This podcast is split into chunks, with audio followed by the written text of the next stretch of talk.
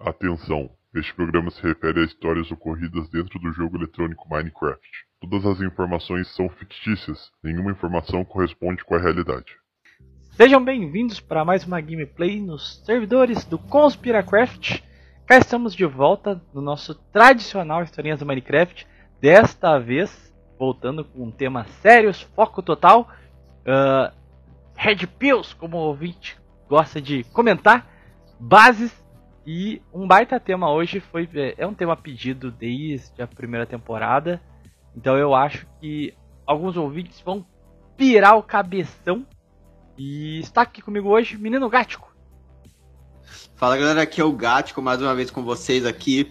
Dessa vez falando sobre o assunto que. Mano, acho que esse tipo vai ser o assunto mais hiperboreia, maluco, chapéu de alumínio que a gente falou até, até então, cara. Quer dizer bastante. Oi, eu vou confessar, cara. Eu. Eu, eu dou uma deslizada nesse assunto. Tem uma hora que eu chego e falo, cara, pode ser real. ah, é sempre assim, mano. É com toda a teoria da conspiração, qualquer coisa assim, a gente meio que fica naquela dúvida, tá ligado? Mas, uh, seguinte, antes da gente ir direto pro tema, o ouvinte deve estar com saudade. Faz o que? Duas semanas já que não tem um historinhas com centrado na sua fórmula tradicional. Semana passada foi a nossa magnífica live. É. E a semana retrasada foi aquele episódio solo que eu fiz que, assim, eu pessoalmente não, não fiquei muito feliz com o resultado, mas teve ouvinte que gostou, eu acho legal. O ouvinte. Ó, eu só vi um comentário achando ruim essa sonoplastia do ratinho. E vários falando que ficou top. Então eu acho que que valeu. ah, valeu. Vai, vai ser o valeu. filler da temporada, né? é, vai ser o. Vai ser o episódio da mosca da temporada. entendeu a referência, entendeu, sei lá.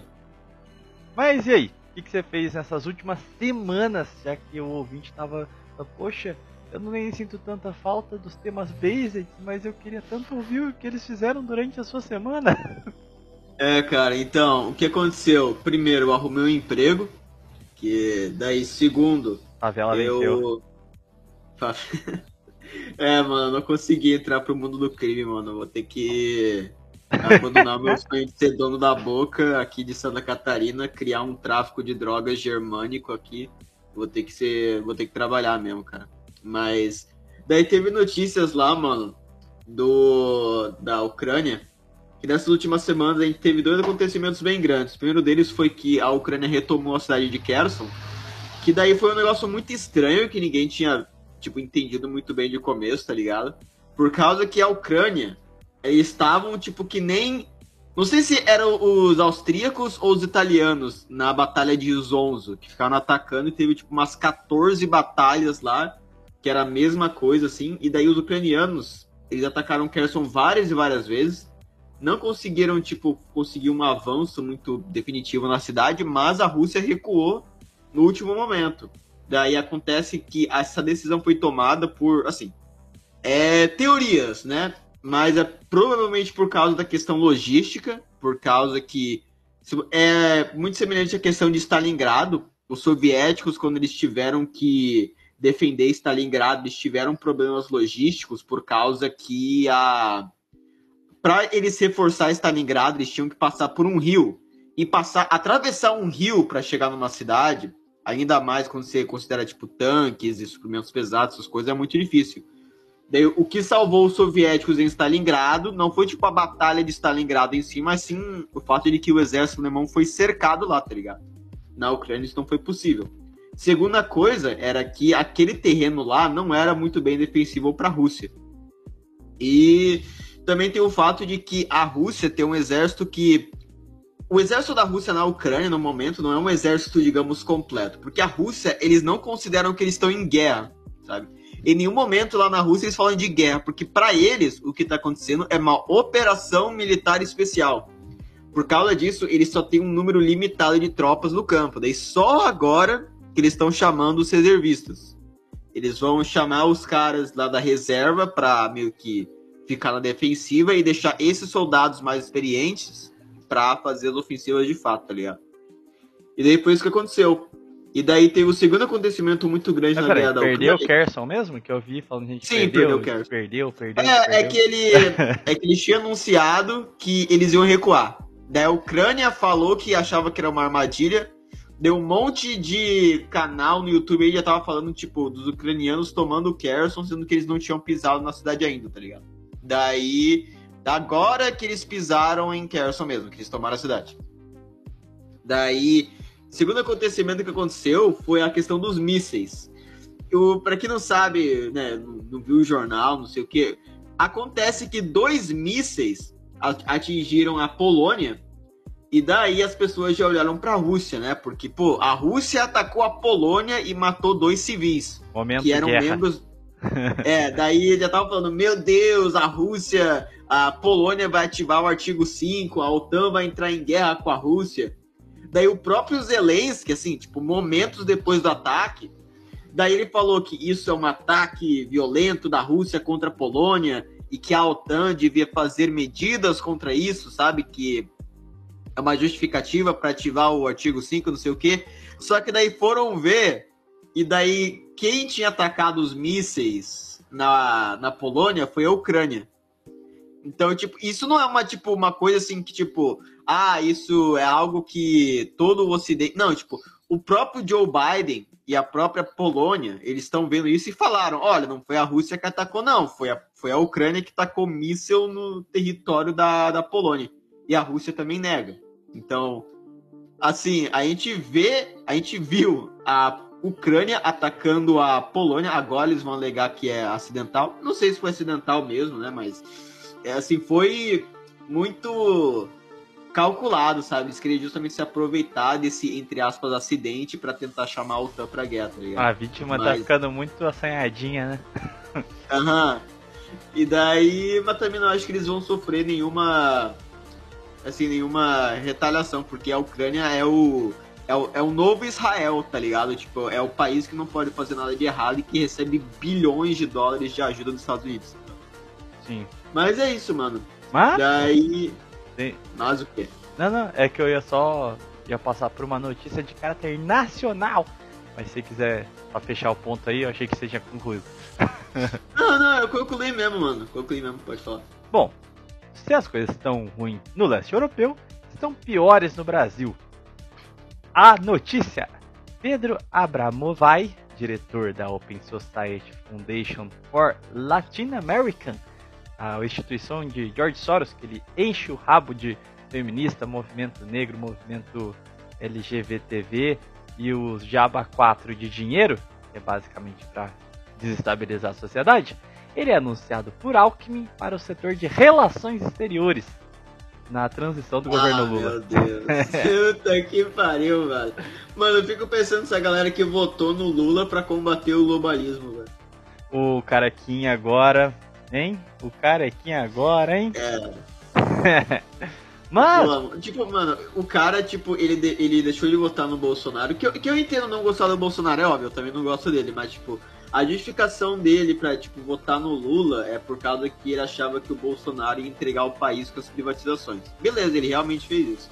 Mas, tipo, se você quer fazer essa narrativa de votar no candidato anti-ocidente e o anti-entreguista, mano, é, usar o Lula como esse símbolo é meio impossível. possível, tá ligado? É tipo você pegar o. Desculpa, o bigodinho e daí fazer dele o líder dos movimentos sionistas, tá ligado? Não tem como, velho. É, é que nem assim, eu entendo não querer votar no Bolsonaro porque existia uma, uma razão forte ali. Ele com uma maioria na Câmara e no Senado, ele poder passar a privatização de mais setores estratégicos seria uma mão na roda, tá ligado? Realmente, o governo Aham. Bolsonaro era de fato perigoso pro, pro, pra nação. Agora, se você não queria o Bolsonaro, vota nulo, tá ligado? Não tem como você fazer um joguete, joguete mental e de querer votar no, no É, no pior que segundo tem. turno, cara.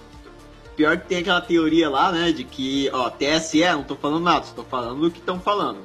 Mas tem aquela teoria lá de que o voto nulo ajudaria o Bolsonaro mais do que um voto no Bolsonaro, em certas ocasiões, por causa que tem um certo argentino aí que anda falando lá que as urnas, né, Tá bom? É, fazendo coisa. Enfim, olha, vou ser sincero.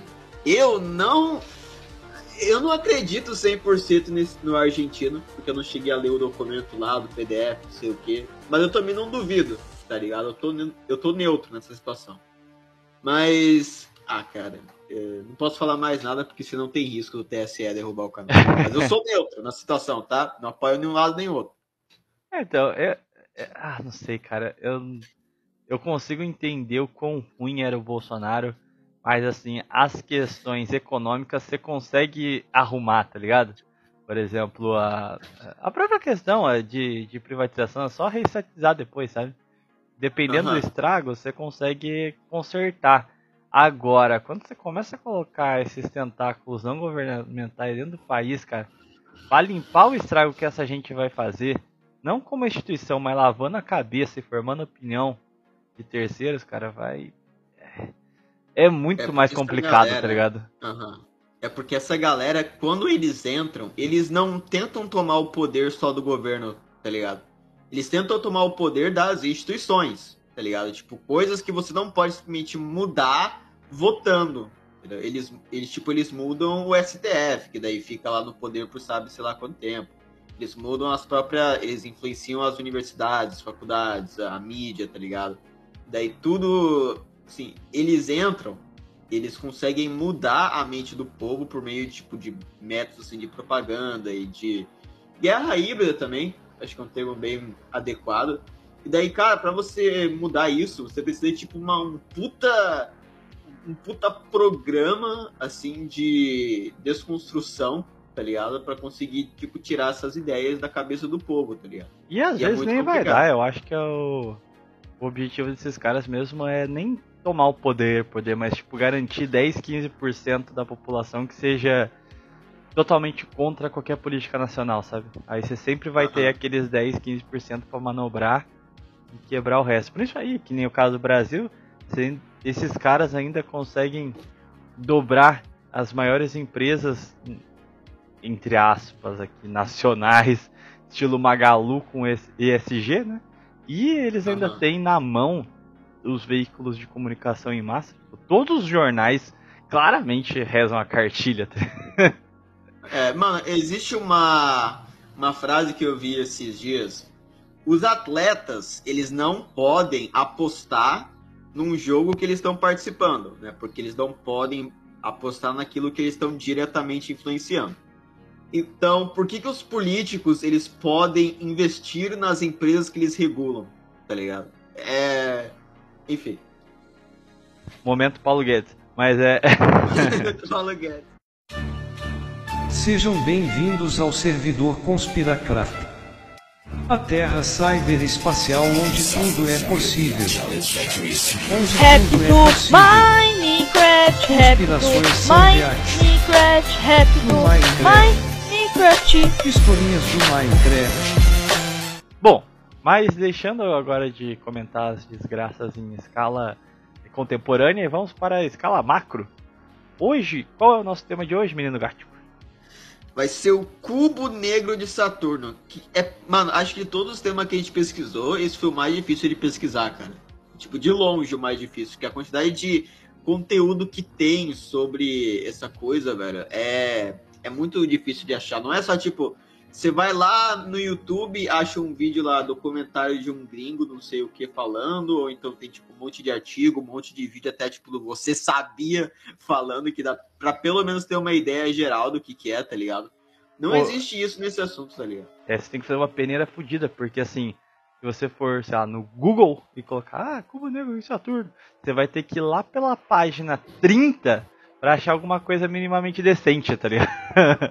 Uhum. Daí já dá pra começar a teoria aqui. Será que eles estão propositalmente escondendo informação sobre isso, né? Pô, mas é sério, é só uma teoria muito ridícula, tipo, veja só, é, todas as empresas têm um culto secreto a Saturno. Veja aqui essa o símbolo da Nike, é um anel de Saturno. Você fica, cara, onde? Aí eles começam Mano, a pegar tudo que tem um anel, ou seja, um cubo, tá ligado? Tá vendo? Se é um quadrado, claramente é o, é o cubo, sabe? É o cubo Mano, negro. isso é tipo. é tipo aquele meme lá do Illuminati confirmado, lá tipo pelos anos 2010 por aí, 2009, tipo. As pessoas lá faziam aqueles vídeos lá, tipo, com a menor tocando no fundo. Veja e daí, esse tipo, sinal. É, o sinal lá do artista que fez o triângulo com o olho é Illuminati, tá ligado?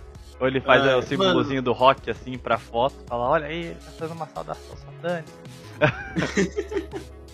Mano, pior que tem gente que ainda tem essa essência, velho. Tipo, na esquerda que eu vejo, velho. Ou na em alguns eh, setores da direita também, mano. os É que essa eles eleição, a galera de esquerda pesou muito a mão nessas conspiração tosca, né? Bolsonaro canibal, essas porra assim, né? Aham, tipo, o cara, ele colocava, ele bebia leite, tá ligado? Fazia alguma coisa com leite lá na, ao vivo, daí falaram, olha só, o leite é um símbolo nazista porque ele é branco, tá ligado? O Bolsonaro é nazista, entendeu? Bolsonaro- Mano, muito engraçado. Porque era Bolsonaro é satanista, ele foi na maçonaria. Literalmente, os caras Ah. com o Alckmin de vice, tá ligado? Muito bom, cara. É, é pior que, pior que teoria da conspiração, assim, da direita é geralmente mais legal, tá ligado? Porque teoria da conspiração da esquerda é geralmente, tipo, ah, a CIA admitiu que eles assassinaram esse político socialista. Essa é a, a conspiração deles, tá ligado? Conspiração É, tipo, um da direita. Fraco, né? Aham. Ah, Mano, a conspiração da direita é geralmente tipo, uns bagulho tipo, que muda a sua perspecção da realidade, que na verdade, tipo, ah, tipo, perennialismo, por exemplo. Tipo, não é, não é de direita, né? Mas, tipo, ah, tá ligado. É que assim, mano, o conceito de direita e esquerda é meio vago, tá ligado? Vamos se Mas- referir aqui à questão do perennialismo, a gente até coloca Aham. hiperbore aí também. Na. Vamos colocar a terceira posição, vai. Geralmente é mais Aham. aqui que tem essas porcarias. É. Sim, sim. Mas, mano, a teoria da conspiração de direita é geralmente muito mais engraçada, muito mais legal de pesquisar. Mas recentemente as de esquerda, mano, pô, foi muito boa. É- é que o legal-. É que a, a, de, a de direita, pelo menos, eles se empenham em fazer, tipo, assim, páginas extensas da teoria e justificar ela, que não sei o que, tá ligado? A esquerda Aham. geralmente faz um, tex- um texto de três parágrafos e tá aí. Aí você fala, pô, só isso? e, tipo, pior que essa teoria da esquerda, mano, de conspiração, tipo, os caras conseguem apresentar aquilo lá sem nenhuma re- repercussão no momento que acontece um questionamento da galera de direita e já é censurado, tá ligado? Tipo, tipo lá nos Estados Unidos, tipo, eles estavam acusando o Donald Trump de ser um fantoche da Rússia, e daí os caras proclamavam isso, tipo, em, em televisão nacional, tipo, fazendo uma acusação séria, tá ligado? Tipo, que colocava a soberania do país em risco. Daí depois que foi desprovado isso daí, daí os caras. Ah, Foda-se. É, já foda-se. era.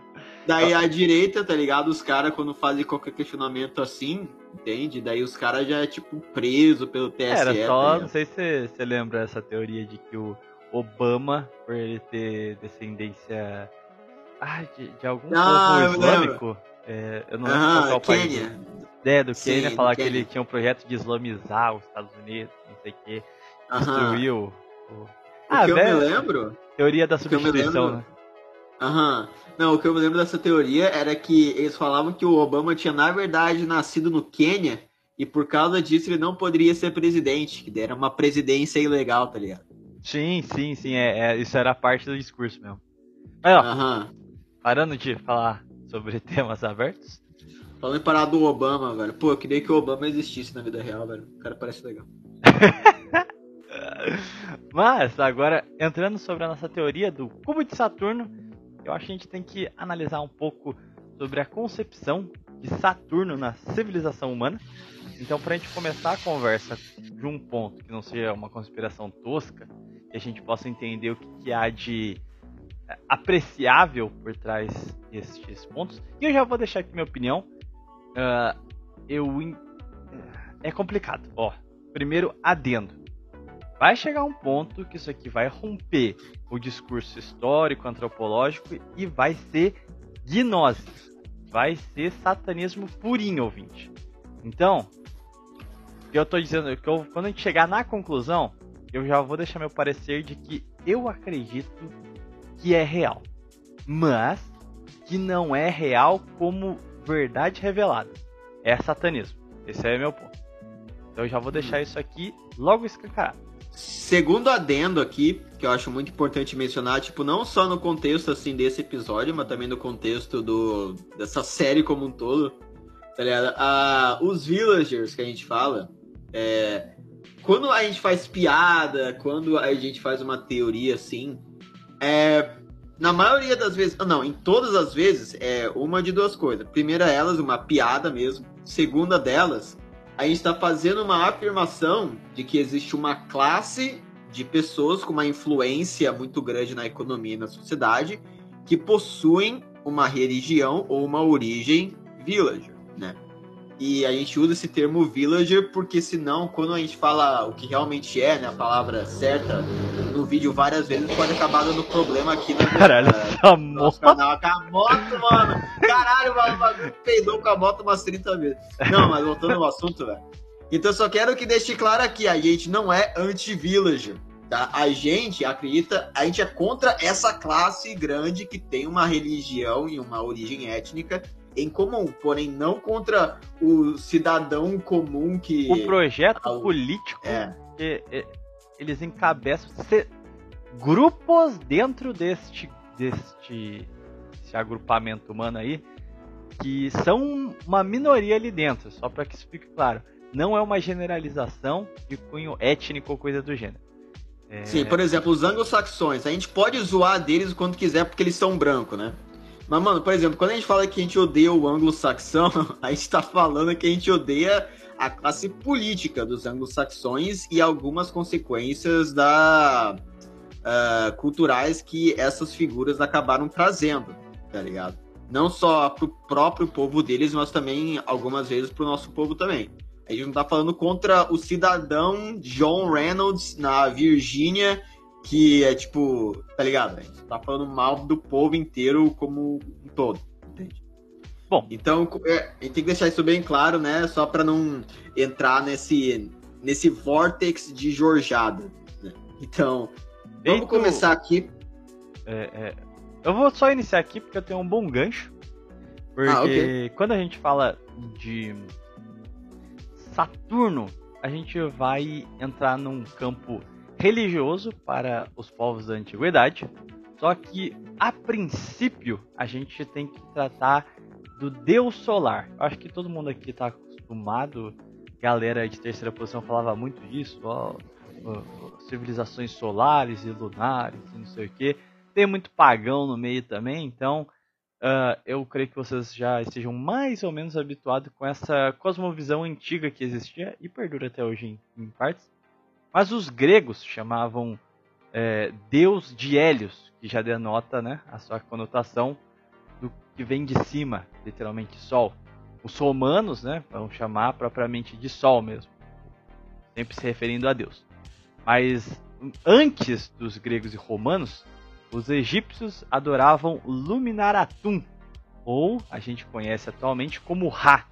Mas também existiam outros povos que tinham o mesmo conceito de Deus sendo o Sol, que era os sumérios, né? Eles honravam Utu e os babilônicos, que eles cultuavam o deus Shamash. Ah, e a gente também tem diversos escritos da antiguidade de astrônomos e sacerdotes celebravam ah, esta ideia de luz no céu que eles chamavam de monarca universal. Então o Sol é aquele que rege todo o universo e é o seu centro. E consequentemente reina sobre a humanidade, sobre os reis e sobre os povos. Eu separei aqui uma lenda romana, eh, eu acho que ilustra bem a concepção ah, de Sol. E a gente chega em Saturno, que a gente já vai ver uma ideia muito constante na antiguidade de Saturno como Sol. Então, abre aspas aqui. Com a deposição de seu pai, Saturno se tornou o governante do universo por eras incontestáveis, e ele reinou com sua irmã, Ops, que também se tornou sua esposa. Foi profetizado que um dia Saturno perderia o trono, quando um de seus filhos deporia dele. Para evitar que isso acontecesse, cada vez que Ops entregava uma criança, Saturno a engolia imediatamente. Quando seu sexto filho, Júpiter, nasceu, Ops o levou para a ilha de Creta.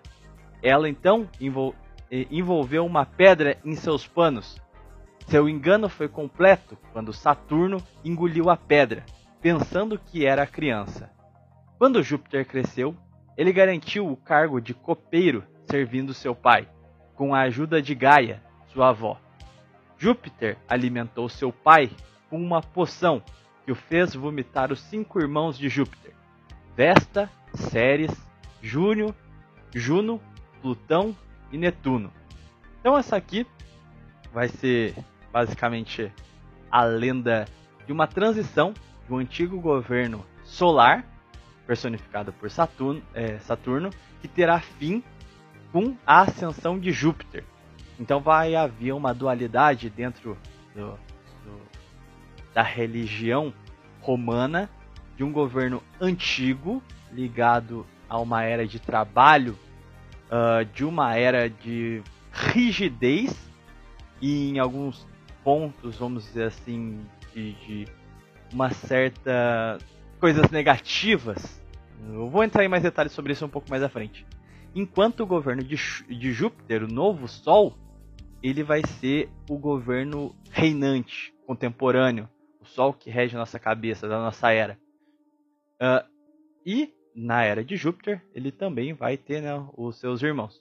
Lembrando que os romanos tinham uma cultura helênica, então eles basicamente haviam legado o paganismo grego. Então, se você trocar Júpiter por Zeus, por exemplo, está completamente correto. Saturno por Cronos é também correto. Uh, é, é, enfim, é, é, Plutão por Hades, Netuno por Poseidon. Então, é, é literalmente a mesma história para os dois povos. Mas eu também achei uma outra passagem bastante interessante. Diz o seguinte: Saturno sempre teve um significado negativo, se não maligno. Nos tempos antigos, foi chamado de o maior maléfico, e se opunha a Júpiter, o maior benéfico. Saturno está esotericamente associado às limitações, restrições, morte e decadência do homem. Seu nome grego era Cronos, o governante do tempo sendo o tempo o principal fator que leva inevitavelmente à morte dos mortais. As representações tradicionais do ceifador têm origem nas, nos atributos do deus Saturno. Então, por exemplo, aquela imagem que a gente tem da morte, sabe, com a foice e tudo mais, tem a ver uhum. com Saturno, que também utilizava uma, uma foice, né? E também existe uma pintura que é muito famosa, que é uma pintura chamada Saturno comendo o seu próprio filho, ou algo assim. E é uhum. uma pintura, cara, que é, ilustra isso muito bem, tipo, a figura de Saturno como um demônio, sabe? A pintura, acho que vocês até devem ter visto, né? Que é do Saturno sendo mostrado como um homem de cabelos longos, uh, pelado, devorando um bebê vivo, tá ligado? E daí o rosto dele tem uh, características desumanas, ele tem um corpo muito magrelo, entende? Então, Saturno era a coisa uh, na, nessas mitologias que eu acho que chegava mais perto de um anticristo. Porque Hades, a gente geralmente atribui Hades como o anticristo por causa dele ser o meio que o chefe do submundo, mas Hades não era, né? Hades era uma figura que uh, não era maléfica, por assim dizer, na mitologia grega, na mitologia romana. Agora Saturno era, é, era realmente isso, era o inimigo mortal de Zeus, ou de Júpiter, no caso. É, e aqui fazendo. Eu segui a seguinte linha: fazer um estudo de paralelos, comparando as religiões antigas. Então eu achei um, alguns comentários interessantes no livro Símbolos Maçônicos e Ocultos Ilustrados, de 1998. Uh, ah, só tem PDF dele em inglês para quem quiser ler, então se você não souber ler inglês, é só traduzir aos pouquinhos aí, eu acho que não é um negócio tão difícil assim. Mas tem uma passagem dele bem interessante, abre aspas aqui.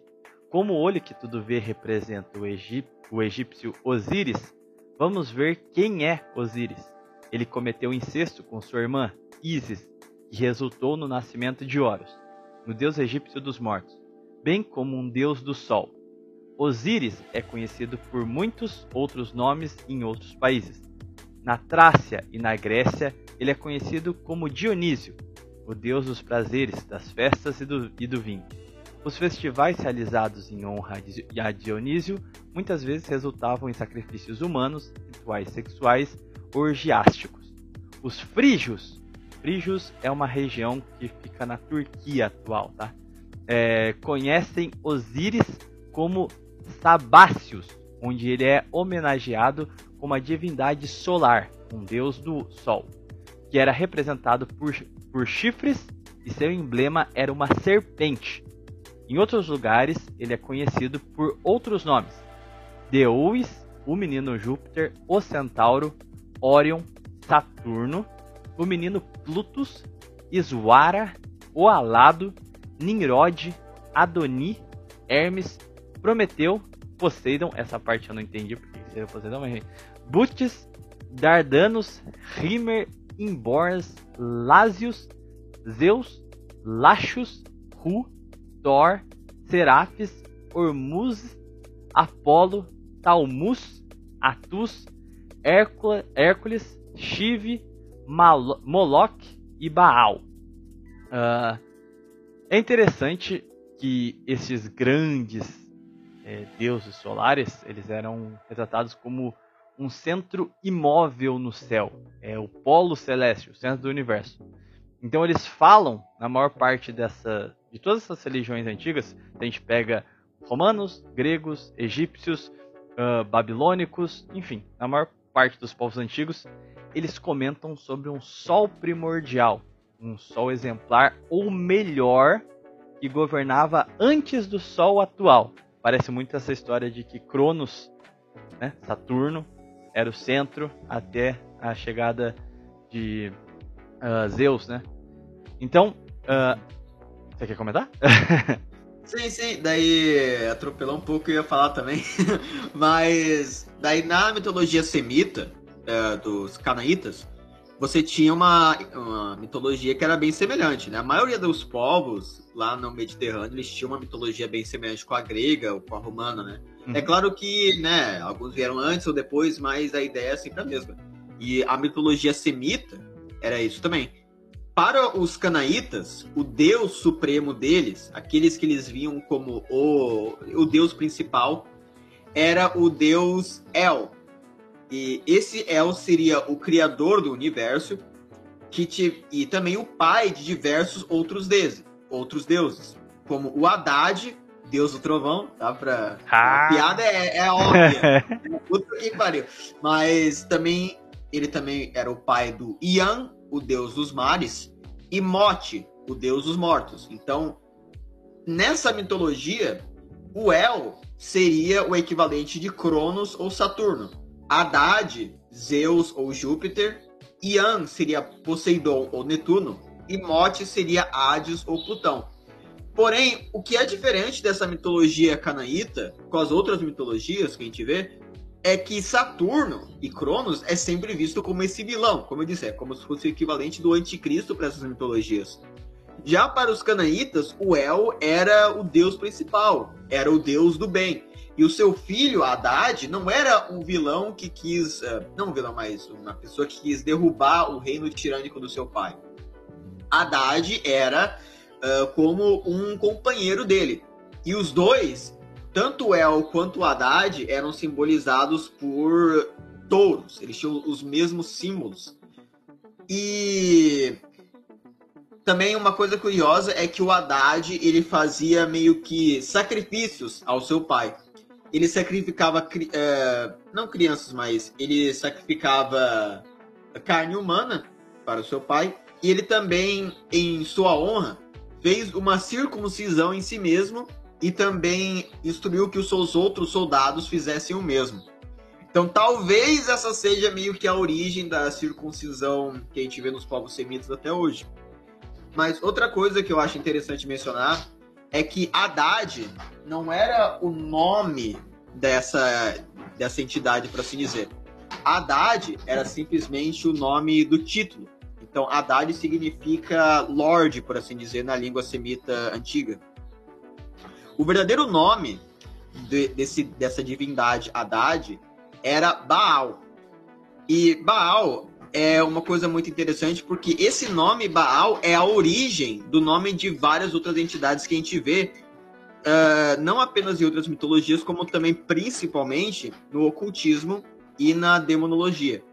Por exemplo, o nome Baal é a origem do nome Beelzebub, que é um nome alternativo para Satã em algumas fontes cristãs, e em outras fontes cristãs é usado como o nome do demônio dos pecados, da gula e do orgulho, sendo considerado da hierarquia de demônios meio que o segundo em comando, atrás apenas de Lúcifer, de acordo com o demonólogo e ex-inquisitor, não ex-inquisitor, é, assim, ex-inquisitor porque ele morreu, mas ele era inquisitor no francês Sebastian Michaelis. E ainda, quando você vai ver os textos de ocultistas da época, como por exemplo textos como a Pseudo-Monarquia Daemonum e a Dictionnaire Infernal, que são dois livros, livros que são meio que enciclopédias do culto e dos demônios, o Baal é listado como meio que o demônio maior, o demônio principal, até mesmo acima de Lúcifer, entende?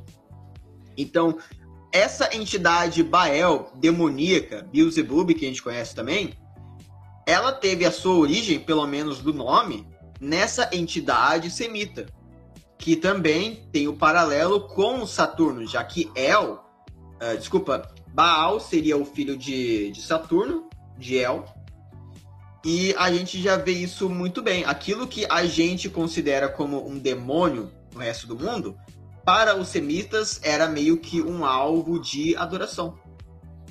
É, e é, é interessante porque nas é, existe uma ruptura, eu diria, uma dualidade aí na visão dessa passagem do Deus antigo para o, o novo Sol. Então é como se ah, momento Cássia hein? Quando o segundo Sol chegar. Mas o é interessante porque em outras referências eles dizem que existiu um Sol primordial ele era um governante antes do Sol atual e ele é descrito como mais rígido, mas em alguns momentos também como melhor, porque por exemplo, Cronos, que é Saturno, ele é fundador da Era de Ouro, que antecede a chegada de Zeus. Então, em vários momentos eh, se tem a retórica, o conto de que uh, esse mundo antigo, que tinha eixo em Saturno, ele cai em uma catástrofe que altera o céu. Então, uh, a Era de Ouro acaba e a, vem o segundo Sol. Então, bom, você percebe que em uma, o Cronos ou Saturno é um canalha, maldito, não sei o que, e no outro, hum, o segundo Sol o Sol contemporâneo que rege a nossa era, Zeus, ou, ou enfim, ele não é tão desejado assim. Mas, é, por mais estranho que pareça, as antigas tradições astronômicas identificam o Sol primordial, principalmente quando a gente está falando da Babilônia, como o planeta Saturno, porque a Babilônia foi o primeiro, né, a primeira civilização a criar um sistema complexo de astrologia e de astronomia também. E quando a gente vai para o século 13, 14, 15, os alquimistas chamam Saturno, descrevem ele como o melhor sol. E, e os babilônicos vão identificar a luz de Saturno como a luz exemplar no céu. O sol Deus, Shamash, ou seja, Shamash, que é primeiro grande deus Sol da antiguidade, é literalmente o planeta Saturno para a astrologia babilônica. Então, uh, tem inclusive um trecho que é bem interessante. Tem um livro que chama Timeu, que é do Platão, né? E ele diz que Saturno é Hélios, ou seja, Saturno é Deus Sol, considerando que ele era grego, será que ele estava dizendo que Saturno era Cronos? Enfim. Então, é, tradições gregas populares identificaram Saturno como Cronos, que é um alter ego de Hélios, e diz que Cronos governou o universo por uma grande era de ouro a partir do polo. O que, que é o polo? É o centro do universo. Uh, fica muito complicado a gente entender essas noções de estudo comparados. E é interessante quando a gente pega o que, que a gente tem descrito sobre Saturno. Mas, antes da gente continuar o nosso episódio, a gente ia ter uma participação especial. Que se atrasou pra caralho porque foi no dentista e chegou agora, menino cacique. Os caras explanam tudo mesmo. E aí, pessoal, beleza? Foi mal. É. Trazer aí. Prometo, prometo não repetir o erro. Foi mal pelo vacilo. oh, mas uma coisa que eu quero comentar nessa coisa assim dos astros é que os fenícios eles acreditavam na mitologia deles que o, o El que eles é, cultuavam ele havia sido meio que imortalizado na forma do planeta Saturno. Então, é, já, já entra naquilo, naquele assunto, porque não é simplesmente que eles nomearam os planetas uh, a, a, pela, pelo nome desses deuses, dessas Do passado, né? Os é, povos algumas... antigos já tinham domínio sobre isso, né? Sim, e eles cultuavam esses astros como se fossem os, as próprias divindades, sabe?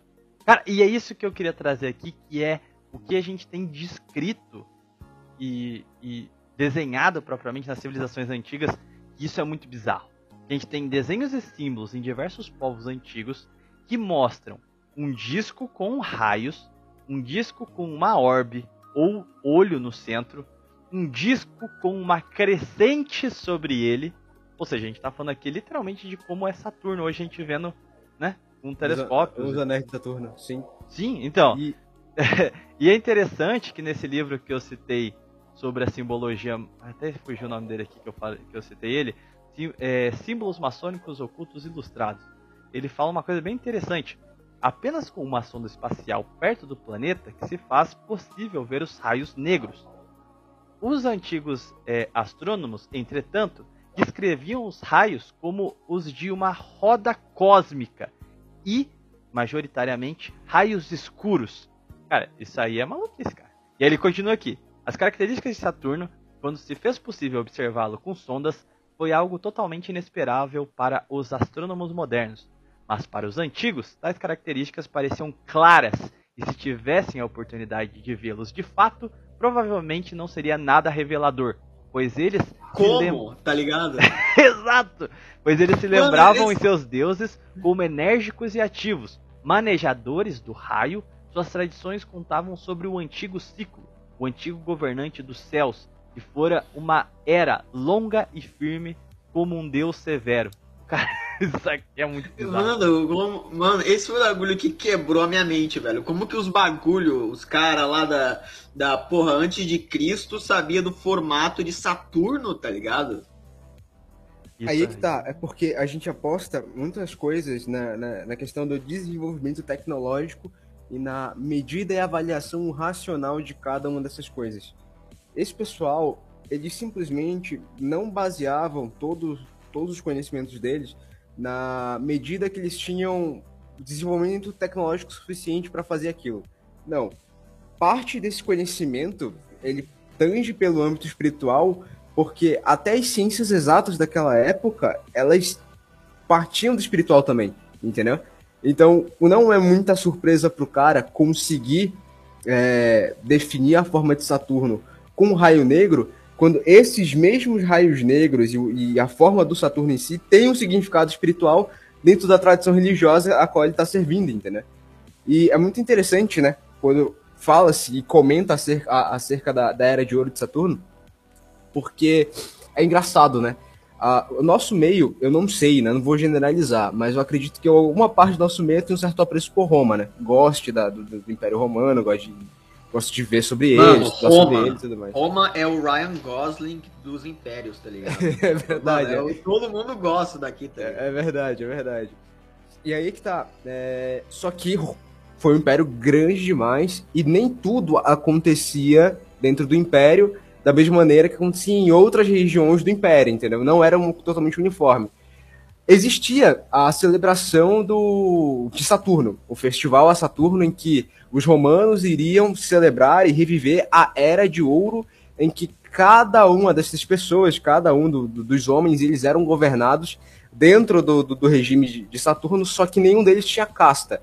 Ou seja, todo mundo era igual, todo mundo era feliz, todo mundo era bacana. É a Saturnália que você tá falando? Exato, é a Saturnália, exatamente. E é o que acontece. Quando você lê aquilo ali, você vê que a forma como a Saturnália é celebrada não tem um aquele espírito solar, aquela energia masculina de dominação ou o que quer que seja. É muito submisso, tanto que no dia da Saturnália o escravo podia mandar no patrão, É orgia isso ia falar, rolava. porque a, a Saturnália, o, o ponto da celebração era o banquete, né? Que era o, o senhor que servia o escravo, né? E aí acabava terminando em orgia. Só que quando você vai olhar, de novo, ressaltando o fato de que o Império Romano era grande demais, não era todas as regiões que aderiam à Saturnália. E onde a Saturnália teve muita força e ganhou bastante impacto? Na África. Mais ou menos perto daquela região da Fenícia, sabe? Mais próximo à Fenícia, assim, em que você tem aquele contato com, com, com a África centri- setentrional, Ah, sim. com tipo, o Oriente Médio, entendeu? Ao oeste, lá no Egito, então, basicamente. Exato. E aí o que, que vai acontecer, né? Você vai ter o, o- a Saturnália crescendo muito forte ali. E em pouco tempo, a figura de Saturno vai assumir a identidade dos deuses antigos que eram cultuados ali.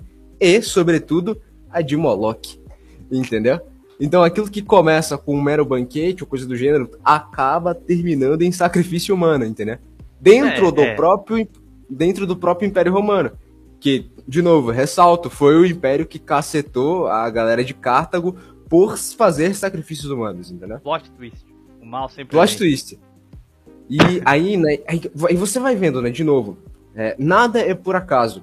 Eu- isso é uma coisa que, tipo, as pessoas comuns, não tô falando das pessoas comuns no sentido pejorativo da coisa, mas as pessoas comuns, mais normais, elas acham que as coisas acontecem por certa coincidência. Aí você tem lá a questão do hexágono de Saturno, que é uma forma geométrica complexa em que você vai encontrar esta forma, esta forma geométrica complexa em várias logos de empresas ou, ou logos que, nó- que- que- de produtos que nós consumimos, né? Marcas de empresa, nomes de família, coisas assim, essa logo vai estar lá. Aí você olha aquilo ali e você se pergunta, mas peraí, qual o significado dessas coisas? Por que, que isso tá aí? As pessoas normais não vão sacar isso aí. As pessoas mais aprofundadas irão tentar entender alguma coisa e serão chamadas de loucas por causa disso. Assim Só que aí você vê. Oi. terei que bancar o João Kleber nesse momento. Para, para, para, para! Vamos segurar o ouvinte, calma. Vamos seguir a ordem cronológica. E aí a gente vai promete chegar que aí. depois que acabar, né, a gente não vai falar que se prostituíram pra comer cheeseburger, tá bom? Tá bom, tá bom, tá bom. Calma aí, Justo, calma aí, justo. vamos da história antiga. Eu quero citar aqui um cara, ele foi um cara muito polêmico. Ele chama Levikovsky. Alguém já ouviu falar sobre ele? Immanuel Levikovsky. Cara, pior que não. Esse Pior que cara não, aqui, mano. ele foi um villager russo, mas um villager que abriu o jogo. Tanto é que ele foi cancelado federalmente. Ele é conhecido como o ch- Masterchef da pseudociência. Ele deixou muita galera acadêmica puta com ele. Só que ele foi um cara muito importante. E ele era um siocio. É, sionita, tá, tá, sabe? Siocio? Sim, sim. E ele participou da fundação da Universidade Hebraica de Jerusalém, no país, entendeu? Então, assim, ele não era um maluquinho qualquer que você pode dizer que ele era só um chapéu de alumínio médio. Mas o trabalho dele se focava em mitologia comparada, é o nome da matéria. Ele faz basicamente o que a gente está falando aqui. Ele se propôs a revisar cronologicamente todo o Egito Antigo, Grécia e Israel, Maluco? definir como a religiosidade destes povos eram parecidas. Como eu disse, ouvinte, tudo isso aqui que a gente está falando, eu fiz um adendo no começo. A gente vai cair em gnose, a gente vai cair em perennialismo, a gente vai cair em coisa de maluco, coisa demoníaca. E Então- outro detalhe também, né?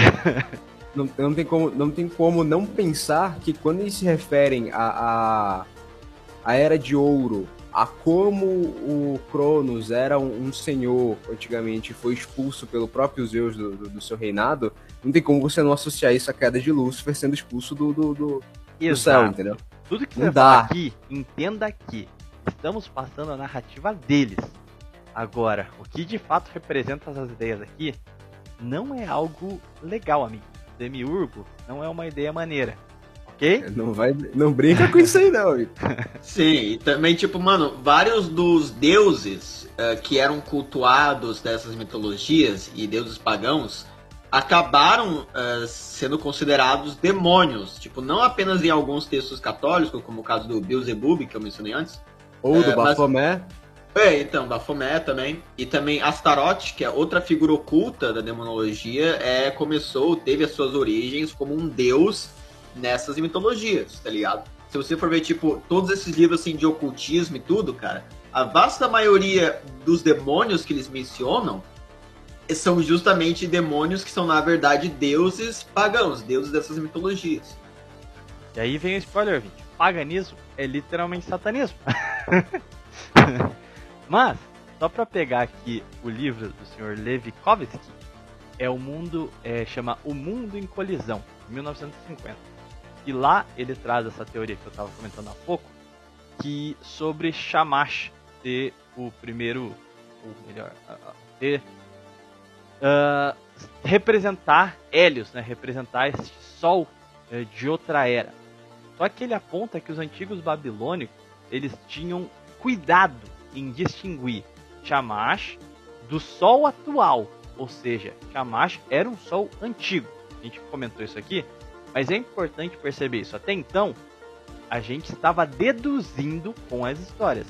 Os babilônios, eles literalmente faziam essa separação. E aí, o, o Velikovsky, ele aponta no livro dele que literalmente, em algum momento, os planetas estavam de outra forma. Tanto é que ele é considerado é, uma pseudociência por causa disso. A comunidade científica detesta isso porque ele defende cabalmente que Saturno já foi o Sol do nosso sistema solar. Ele diz que a era de Shamat era quando Saturno era o Sol da Terra. Ele literalmente diz isso. E aqui eu trouxe um, alguns dados sobre um rei pré-diluviano. E, inclusive, se você quiser uma ofensa muito interessante, você vira para alguém e fala seu primata pré-diluviano. Essa, essa forma de ofender é muito boa. Mas enfim. Melhor que consanguíneo, mano, que era o que eu tava usando. Ele levanta aqui alguns pontos. Antes do grande dilúvio, Saturno era considerada por toda a humanidade como Deus supremo e governante dos seis. Pesquisadores ocultistas afirmam que Saturno governou o reino da Atlântida, momento hiperbole, e se tornou o ancestral divino de todos os patriarcas e reis terrestres. Perennialismo. O culto foi perpetuado através de numerosos deuses durante a antiguidade. Cronos, ou Saturno, Dionísio, Hiperion, Atlas, Hércules, estavam todos conectados com um grande continente saturnino. Eles eram os seis que governavam países nas costas ocidentais do, do Mediterrâneo, África e Espanha. Bom, parece bater com alguma coisa que o cacique disse aí, hein? né, amigo? E aqui eu reforço que o texto dele continua, ele, ele, ele fala sobre as civilizações semíticas que se referiam a figuras saturninas como El, que é o Senhor, a entidade divina suprema, que é o que o, que o, o Thomas falou, mas com um adendo. Segundo ele, El é representado por um cubo preto, em referência ao cubo de Saturno como a gente conhece hoje, né? Aham. Uh, antes de. Agora eu vou entrar em umas outras fontes um pouco mais. Inter... Vai para um outro lado. Alguém quer fazer alguns ponderamentos antes de eu dar segmento aqui? Mano, eu me pergunto se essa coisa assim de. é, assim, do cubo ser considerado um símbolo de Saturno é algo que já vem, tipo, antes da própria. algo que é mais antigo, tá ligado? Porque existe aquela teoria de que os judeus basearam. Desculpa, os villagers basearam a sua a, sua estrela de Davi com base nesse hexágono, tá ligado? Porque, e daí você tem as pessoas ah, mas é um hexágono, não um cubo, como que pode ser? Então, se você pegar um hexágono, Aham, exatamente. Daí você, é, daí você faz três linhas, uma no canto superior esquerdo, outra no canto superior direito, e daí uma no topo, e você cruza elas, você vai ter um cubo 3D. Quer dizer, um cubo é necessariamente 3D, mas é, você vai ter um cubo. Então, é, é aí que vem esse, esse símbolo, né, cara? Então, se a gente for realmente acreditar nessa coisa de que a estrela de Davi foi baseada no cubo negro e que essa ideia de Saturno sendo representado por um cubo, é, como que eles sabiam que existia um hexágono enorme no polo norte de Saturno, que é ines- quase inexplicável até os dias de hoje, tá ligado? Esse que é um negócio que ah, explode a minha mente, tá ligado? E a, a relação do cubo com o hexágono também está presente na própria Kabbalah, na construção da árvore da Kabbalah. É isso que eu ia Você- falar. Então, tipo assim, é, são sutilezas que você vai pegando pelo meio do caminho em que as pessoas querem que você fique, ah, não, isso é coincidência, porra. Mas não é, porque tem significado você fazer isso. Outra coisa, ainda sobre a Saturnália, né, é que, tipo, não demorou muito tempo para que o, o, o dia mais sagrado dele se tornasse o sábado. O dia de Saturno, entendeu? A Então você semana vai vendo- começava no sábado, né? Porra, aí, tipo, Aí os caras vêm olhar pra mim e falam, não, não, pô, é brincadeira, é piada. Eu tá bom então, então tá bom então, é brincadeira. Village é muito engraçadinho, né? É, é, eu trago agora, eu vou ir pro lado, o Thomas tinha ido pra uma questão do satanismo e a como não demorou nas civilizações para que Saturno fosse sinônimo de Moloch e Baal. Tem um livro muito interessante de um camarada que chama Manly Palmer Hall. Só pra fator de curiosidade, ele não conheceu o pai dele, pelo menos é o que diz o Word of Life da Wikipedia. Mas ele é filho de Lois Palmer Hall, que era uma mulher que era membro da fraternidade Rosa Cruz. Nossa, que estranho, né? E a mãe dele que iniciou ele nos estudos esotéricos. É. Então assim, é, é um cara com uma criação, um lar muito gostoso, um lar muito bom. Ele, em 1928, ele escreveu um livro que chama Os Ensinamentos Secretos de Todas as Eras. E lógico, tá né, recheado de ocultismo dele, mas ela tá focado justamente nas tradições desse das gnoses a qual ele acreditava. Então, segundo ele, os antigos consideravam Saturno o planeta mais distante do Sol. E, plot twist, é mesmo. Sendo o último associado Ah, não. Plu- Plutão não é planeta ou astro. Não, mas ah, não é. É Saturno, daí depois você tem Urânio e daí Netuno. Ah, é? É. Ih, Primeiro momento, foi matemática, Caralho. depois foi ciência básica. Fact check aqui ao vivo, mano. Caralho, quebrando. Bom, de toda forma, não sei qual que é o significado disso, mas segundo o que ele escreveu, é, ele era ele era o, o- o último planeta associado ao princípio do bem. Então Saturno é, portanto, o corpo celeste menos exposto à luz divina. Agora isso não fez sentido nenhum mais. Mas enfim, ele diz que Saturno, isso aqui eu perguntei pra minha mãe, país, como é que é o, o, o mapa astral das pessoas. Eu fico estudando coisa védica lá. E isso aqui tá, tá, tá em horóscopo até hoje. Saturno, em reina, que tem a sua constelação em Saturno, é frio e, e depressivo, não sei o que. Enfim, ele diz que é o princípio do mal. Então, é, é, é, ele aponta que Saturno ele tem uma ligação com um deus pagão antigo, que era o grande deus Pan. Ah, vocês manjam quem é? Ah, Eu acho, eu acho que eu não, sei mano. quem é. É o cara que é a Deus da Terra. Salvo engano, ele até é meio sátiro. Exatamente. Ele é literalmente a imagem moderna do capeta. Ele é metade homem, Sim, metade sim. bode. Ele não é quadrúpede, ele tem duas pernas, só que é de bode. Só que o, hum, para o paganismo antigo, os chifres dele representavam Saturno. Então, ele era uma- um deus representante de Saturno. Uh, essa criatura meio homem, meio bode, ela, como eu disse, é a representação moderna de Satanás. Mas abre aspas agora do que eu escrevi e vamos literalmente para o que ele escreveu, já que eu sou burro e coloquei que Saturno era. Não, qual é. foi? É... Qual foi? Sacanagem. Agora, sem a burrice, a, a minha parte, palavras dele. Pan era uma criatura composta, a parte superior, com exceção dos, de seus chifres, sendo humana, e a parte inferior na forma de uma cabra. Os chifres de Pan significam a harmonia natural das esferas, e o próprio Deus é um símbolo de Saturno, porque este planeta está entronizado em Capricórnio, cujo emblema é uma cabra. Então Pan foi representando com os chifres devido foi representado é, com os chifres devido ao fato de representar Saturno, o regente da casa de Capricórnio, a qual o símbolo é uma cabra. Pan era um espírito controlador dos mundos inferiores, ele foi retratado vagando pelas florestas. O pênis ereto, o, ouvinte, sem babaca. Ixi, Bêbado, lascivo, brincando com ninfas. Literalmente eu.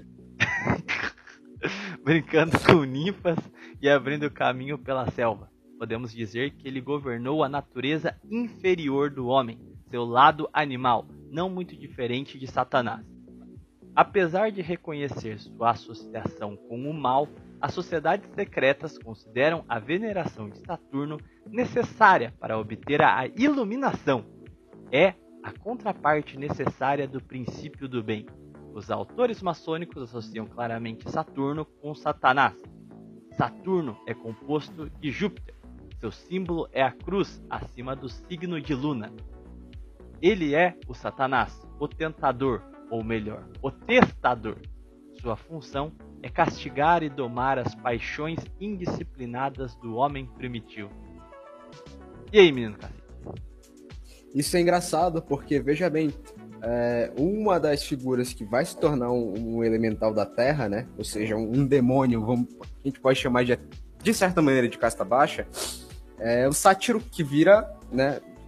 Que vai junto com gnomos e duendes e tudo mais pela floresta está ligado à terra, que está ligada ao material e, portanto, aos prazeres da carne. E aí que você meio que dá uma certa olhada, que é engraçado dentro desse contexto, né? Você vê que, teoricamente, os ocultistas based são aqueles que olham para o céu, ou seja, são aqueles que ligam para os elementais de ar. Então, todos os magos, todos os malucos que ousaram a fazer contratos com entidades e coisas do gênero, que buscassem conhecimento ou que fossem mais poderosas, iam ignorar todo esse aspecto é, da carne, todo esse aspecto do, do, do, da terra, em que o Pan poderia propor a eles e ia olhar para Júpiter, entendeu? Ia olhar para pro, os deuses celestes, né? E aí é que tá. Você vai vendo como essas coisas acabam se, se. De novo, né? Se engatando uma das outras.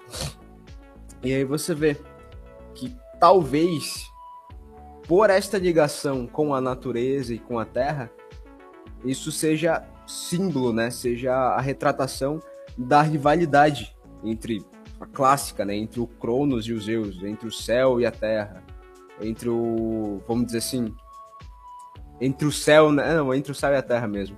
Não, é, eu acho que o ponto que eu acho que tem que ficar claro para o ouvinte entender a sua fala é justamente por exemplo, esse livro aqui que eu li agora, do, do, do Palmer Hall aqui, ele é dentro de uma perspectiva ocultista, ou seja, Sim. mexer com isso.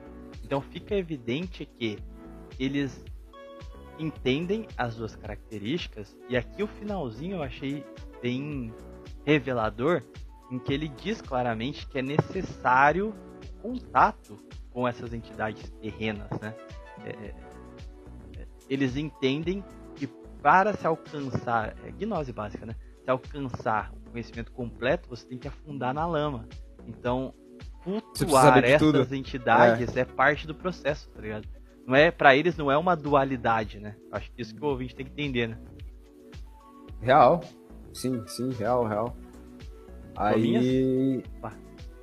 Você quer comentar alguma coisa? Sei lá, cara. O... cara, eu fico pensando, tipo, qual que é o.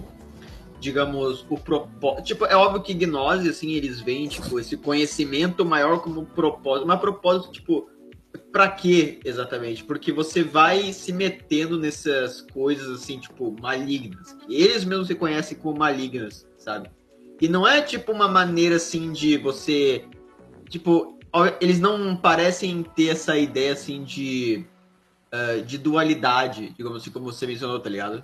Tipo, eles reconhecem que algo é mal, porém eles tratam meio que o conhecimento maligno da mesma maneira como o conhecimento benéfico, porque ambos são uh, necessários para esse conhecimento maior, entende?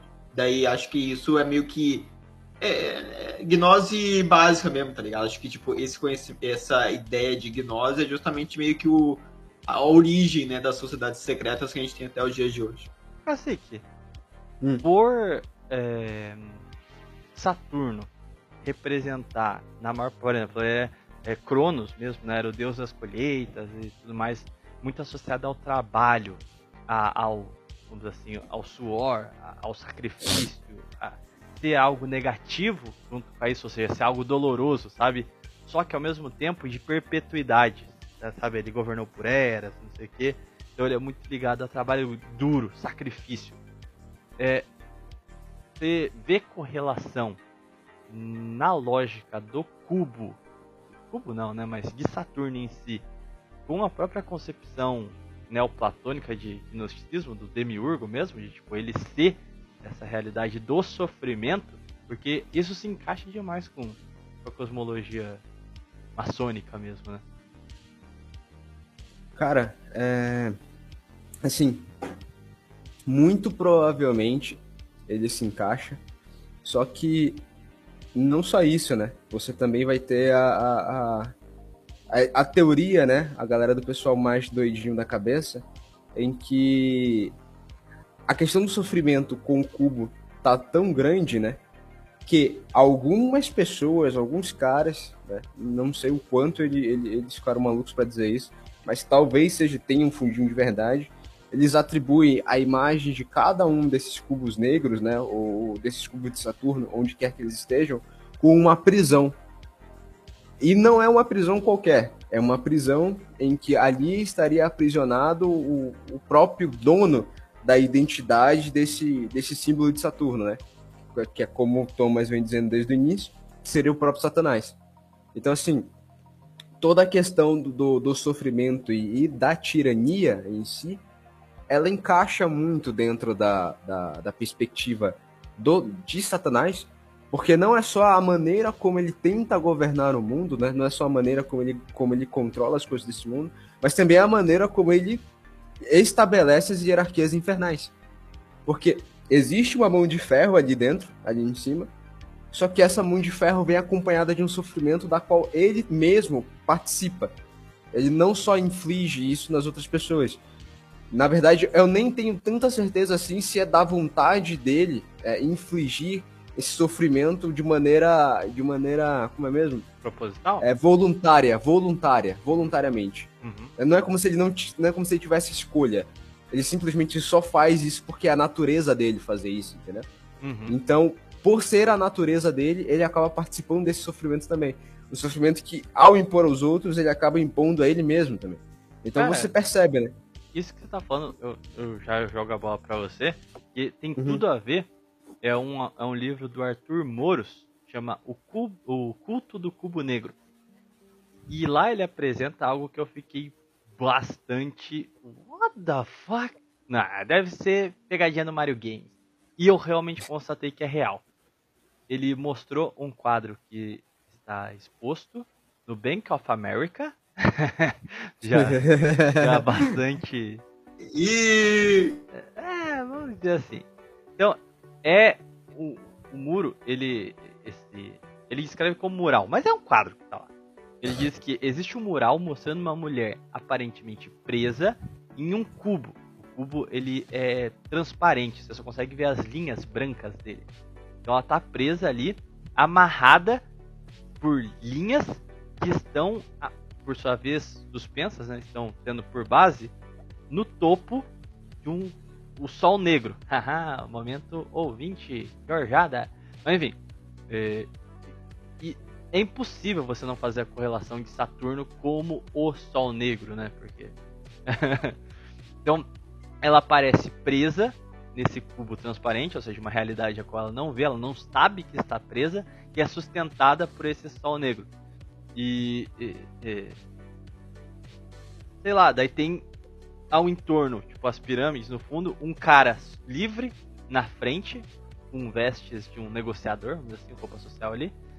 E na, ele descreve uma característica estranha da pintura é que a mulher está aparentemente presa dentro de um cubo transparente, pendurada em fios. Ela representa o homem comum, preso nos confins do mundo material, ocultamente representado pelo cubo. É literalmente isso que você estava dizendo, né? Faz sentido, cara. Faz sentido, porque é uma prisão que serve tanto pro próprio Satanás quanto para nós mesmos, né? E aí é engraçado, porque você citou que ela tava no, no World Bank, né? Uhum. Então, voltando um pouco Bank pro of início. America. Bank of America.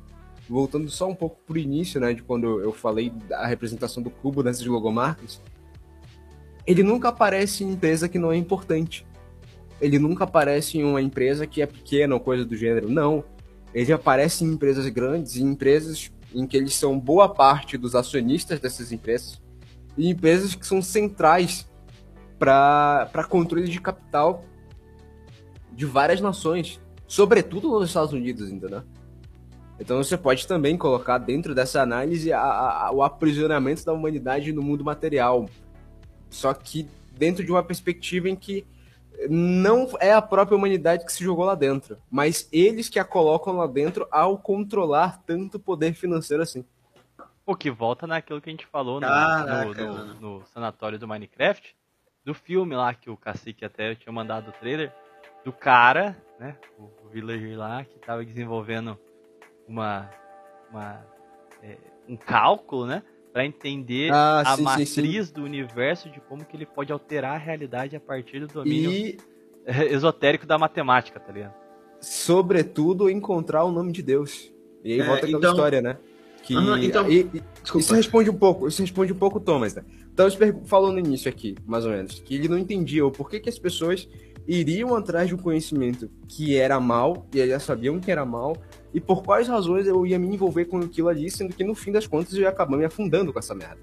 Justamente porque a questão de você dominar essas coisas são os poderes imediatos que, de certa forma, isso te proporciona. Voltando à ideia e o, e o conceito de que se você tem o nome de uma coisa, você a controla, ou seja, nome é poder, as pessoas que possuem o seu nome possuem poder sobre você. Quando você volta naquele filme em que o cara tenta decifrar o nome de Deus, é nada mais do que ele tentar ter poder sobre aquele que criou o universo. Então já é um passo além, já que na cultura deles, na cultura de cada um desses villagers, a questão de você ter o nome de uma entidade é representação de você poder controlá-las. Então, dentro da perspectiva do filme, o cara vai além, tipo, cansei de dominar príncipes e arqueduques infernais. Eu quero tentar dominar o próprio criador, entendeu?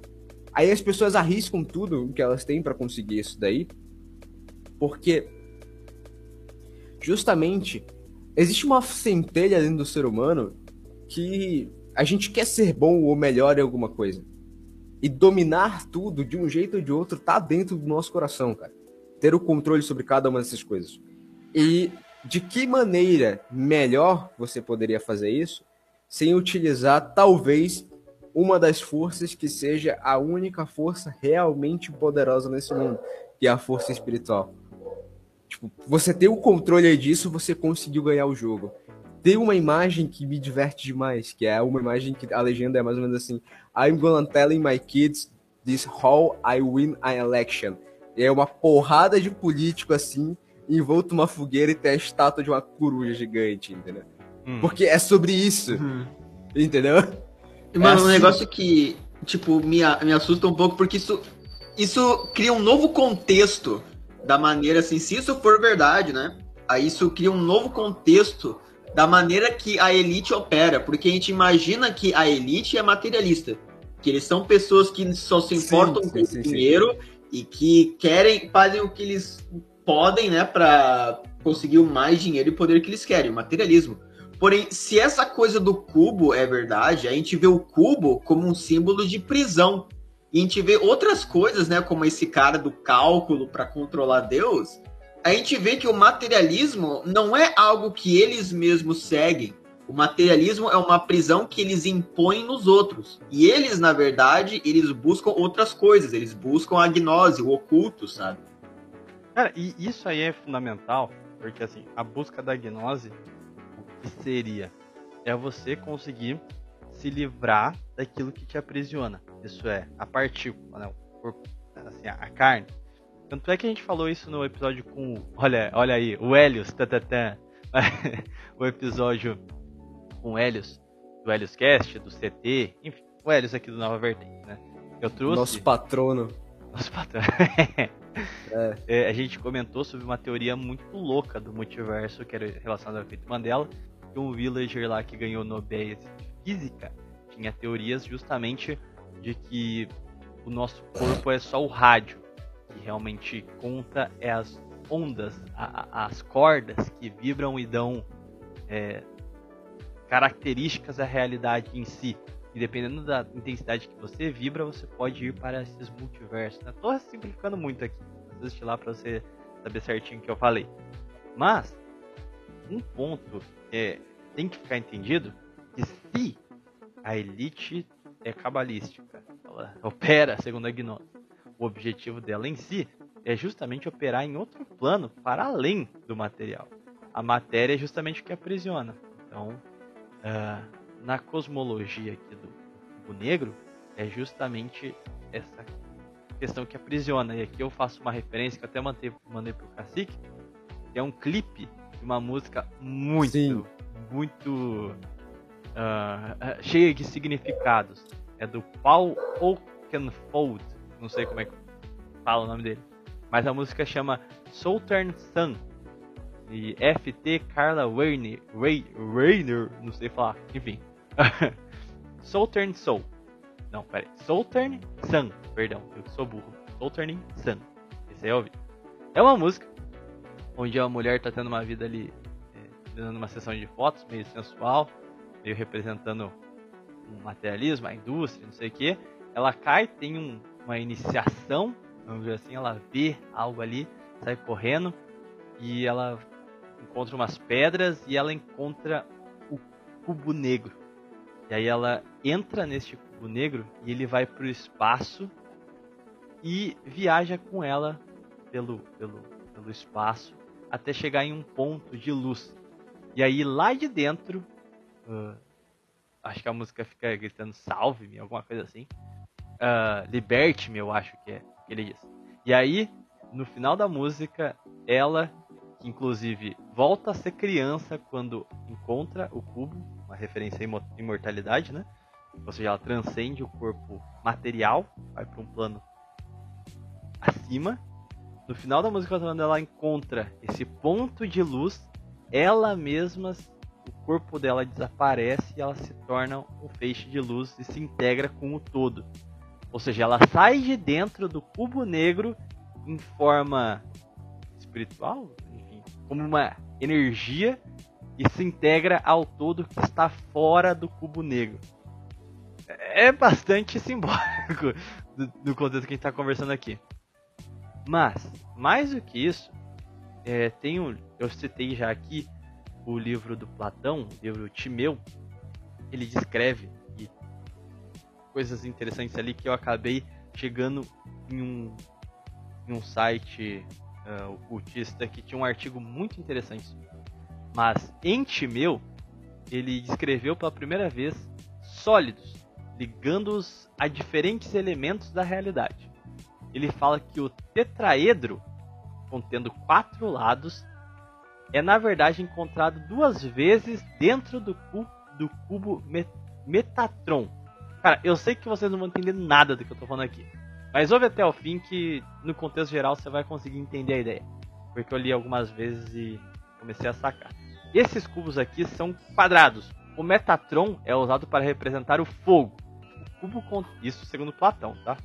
O cubo contendo seis lados, também encontrado duas vezes dentro do cubo de Metatron, representa a Terra. O hectaedro não sei, não, octaedro, desculpa, li errado, contendo oito lados, representa o ar. O icosaedro, contendo 20 lados, representa a água. Finalmente, o dodecaedro, contendo 12 lados, é usado para representar o cosmos. Entendeu? Nada, né? Eu também não, ouvinte. Não se preocupe. Inclusive, cometi gafes perigosas aqui para a minha credibilidade neste canal. Mano!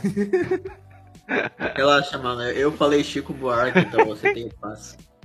Com o Hernani ainda, como patrão, hein? Com o Hernani, como patrão. Mas, o que, que isso tem a ver? Porque eu acabei chegando uh, num artigo que diz muito sobre essa questão que a gente tá falando. Uh, sobre a perspectiva ocultista propriamente do cubo negro e como que eles compõem os mapas para chegar nas formas. E é muito estranho porque eles ficam dizendo, uh, utilizando a matemática, via de regra, é, geometria, e estudos dos cálculos para chegar a formas e desenhos que compreendem a realidade própria. É muito, assim, inconcebível. Tá você não consegue entender o que, que eles estão falando ali. Mas se você continua, você vai entendendo a lógica. Você não entende o que está sendo expresso ali. Tanto é que, sei lá, você tem que ser iniciado nessas merdas para você começar a fazer sentido. Mas você começa a pegar o fio da meada. Então, eu vou ler aqui, vocês depois me ajudam a interpretar o que foi lido. A luz aparece como o princípio fundamental do relacionamento. Definimos a luz como parte do universo em forma de onda no qual existimos. A onda cósmica do espaço é a onda menor e a onda longa e plana do nosso cérebro é a onda maior. Comentários até aqui? Ou subjetivo? Sobre o assunto não, mano. Sobre o assunto não. Okay. Mas eu acabei de ver uma notícia aqui, mano. ah, não. É você não vai desvirtuar o raciocínio, né, filha da puta? Não, não, tá bom então. Eu falo depois então, fala depois então. Mas é, é do assunto, mas eu falo depois. No meio Bom, estão multidões. Inter... Oi, pode falar. Não, interessante que só desse princípio, né? Você trabalhar com a ideia de que tudo se origina na luz e ela precisa do relacionamento das coisas, o cara, sem expressar tecnicamente muito bem, ele já tá dizendo, né? Que o, o, o princípio da luz com uma onda é o que dá origem à nossa percepção. Sim, é, é a ideia de formação da, do mundo, segundo a gnose, né? Deus primordial, das luzes veio a sombra. O Demiurgo. Sim, mas é, é, não, mas eu tô falando na, necessariamente fisicamente. Sem luz é, você sim. não percebe o traçado e o desenho das coisas, entendeu? Hum. Então, a enxergar o mundo físico você precisa de luz. Só que a gente tá falando de luz física aqui, de fato. Para eles enxergar aquilo que eles se propõem, te propõem a ensinar, você precisa da luz espiritual, amigo. Entendeu. Bom, continuando o parágrafo. No meio estão multidões de ondas que se misturam e definem raio-x, calor, cor, som, eletricidade, ultravioleta, entre muitos outros. A mistura é, obviamente, a matrix de Metatron. Isso aqui para mim é aquilo que eu tava falando com eles, cara. Esse papo de que as, a, a vibração das cordas ditam como cada dimensão é, como cada coisa é, sua forma Isso é engraçado, né, cara? Os, cara, os caras estão assim, tipo assim, eles estão cruzando os dedos e torcendo para chegar em Marte. Eles acham que o, o, homem comum vai pegar um foguete, vai pra Lua e vai pra Marte. Beleza. Enquanto o mega bilionário tá pensando em trocar de dimensão, fela. Entendeu? mano, mano. E tipo assim, velho, esse negócio das ondas que vibram e criam a realidade, isso é verdade, né? Porque a luz e a nossa percepção é justamente isso. Mas, tipo, você alterar essas ondas, tipo, é, você alterar as ondas da luz iam alterar apenas a nossa percepção, né? Então você criaria uma. Você não criaria uma realidade nova, mas sim uma nova percepção da realidade. Então, tipo, não sei se isso conta como uma realidade alternativa. Ó, se, se isso seria criar uma nova percepção da realidade, talvez haja certo embasamento na questão daquela visão em que você tem. O mundo material aqui, o planeta Terra aqui, aí você instala, pô, você começa a enxergar o quanto o planeta Terra é, é, é deformado, é desgraçado, aquela ideia em que você, tipo, tem um rasgo na realidade em que através desse rasgo você enxerga o inferno. Ou então o purgatório, entendeu? Ou coisas do gênero assim. Isso é muito presente na cultura pop, né? O, o mundo reverso, uma cópia exata da Terra em outro plano. Sim, sim, sim, sim. Bom, mas dando continuidade aqui, o cubo de Metatron representa a, gra a grade de nossa consciência e a estrutura de nosso universo. É, ah, só para quem não pegou ainda, o cubo de Metatron é a definição desenhada lá do cabalista ali do cubo de Saturno, tá? Então quando ele fala cubo de Metatron, é o cubo de Aliás, Saturno. Aliás, tem um detalhe Foi. também. Salvo engano, se você, se você, a galera que gosta de ficar vendo sobre anjo aí e tal, não sei até que ponto isso é realidade, mas dizem que uma das figuras mais importantes da angiologia, né, do, do de anjo poderoso, é o próprio Metatron. Metatron seria um dos anjos mais poderosos de Deus ou coisa do gênero assim. O problema dessa informação é que você só vai encontrar ela em quem é viciado em horóscopo, quem é village e quem é muito suspeito para falar que isso é verdade. Né? Tá verdade. Só que quando você junta essas coisas, você acaba pensando assim, cara, talvez exista. Só que talvez Metatron não seja um anjo, entendeu? Plot. É a Matrix na qual tudo está contido em nosso ser tridimensional. Tá? Então, Metatron é a nossa realidade, teoria que a gente está aprisionado consegue ter os sentidos. É o Demiurgo, ouvinte! Dentro da luz está representa, representada a semente da vida, mas leve em consideração quantas luzes existem no cubo de Metatron. Para cada conceito feminino, existe um conceito masculino, que se combina para criar a luz em cada junção. Não entendi direito essa parte. Teorias? Cara, é... Eu acho que. E botam eu acho aí nessa porra, hein? Que quando ele fala para cada conceito feminino e cada conceito masculino, daí você tá botando, né, de fato, a, a dualidade entre luz e sol. Entre, vamos dizer assim, entre caos e ordem, para ficar mais fácil de compreender. O conceito de recursão se mostra ainda mais quando se, quando se leva em conta que existimos dentro da rede. Cada e toda parte do nosso ser e do nosso universo está contido dentro da rede, que conhecemos como cubo octa de Metatron. A magia e a alquimia começaram aqui, com a ideia de que existe outro reino de realização consciente fora do Metatron. E aí, momento Red Pill, saindo da Matrix? É isso? ba basicamente isso aí. Ele tá falando que existe uma outra realidade fora dessa realidade da qual é, você alcança ela por meio de magia. Ou ele falou magia?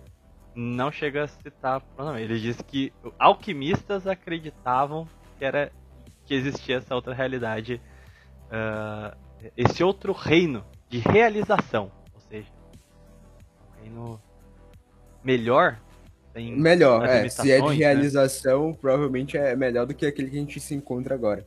O que, que, é isso então? Tipo um céu alternativo? É. é, cara, pode é ser. Le... Cara, é, é, literalmente o fim do clipe lá do Southern Sun. É você é sair do, do, do, cubo, né? Da, da prisão, da Matrix ouvinte. E, e se livrar do, do seu daquilo que te aprisiona, então a partícula, então o seu corpo, e alcançar esse outro plano fora da realidade tridimensional. É, então... É, tomar a vermelhinha, amigo. Exatamente. vulgo, vulgo tomar a vermelhinha. Tá, então basicamente, com base nesse, nessa ideia, então para você chegar ao paraíso, você não teria que, digamos, viver uma vida livre do pecado e no caminho de Deus. Você teria que essencialmente conseguir escapar da, da gnose e por meio desse conhecimento você chegaria no céu. Então, ou tipo, pelo menos no ah, céu se livrar do Demiurgo. Se livrar do que a Demiurgo, isso, isso. Aham.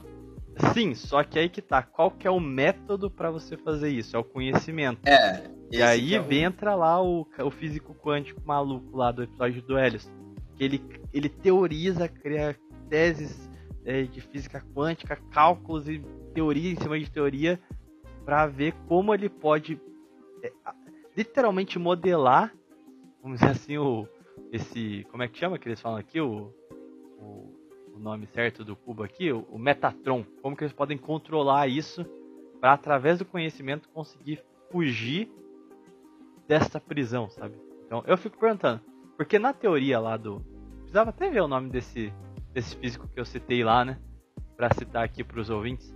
Mas eu queria entender uh, porque fica muito evidente que lá na teoria dele, ele. Aqui, Steven Weinberg, o nome do cara que ganhou o prêmio de física em 1979, com essa teoria é, de quebra da espontaneidade simétrica. Então, ele diz que nós, o, o, que vai sair não é o corpo, o corpo é só um utensílio, é só o rádio que recebe a onda que é a sua alma, seu ser. Então, nisso aí, você tem dois pontos: a técnica, ou seja, não existe uma divisão aqui, ah, e o alquimista do passado, o mago ou o cientista, tá tudo mexendo com a mesma coisa, cara. então, esses caras vão operar a técnica para conseguir sair do Metatron, Metatron, parece coisa de Transformer essa porra. Mas, sair do Megatron. Sair do Megatron.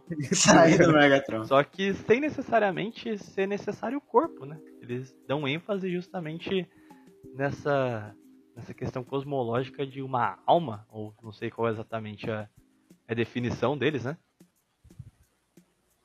Por Só... isso que a hum, maior estratégia de todas é você permanecer, ou melhor, você incutir na, nas pessoas a ideia de puramente casta baixa, que é você fazer com que as pessoas deixem de acreditar no espiritual, cara. Porra, toda a ciência do cara se baseia numa dimensão em que você só vai atingir ela através do espírito.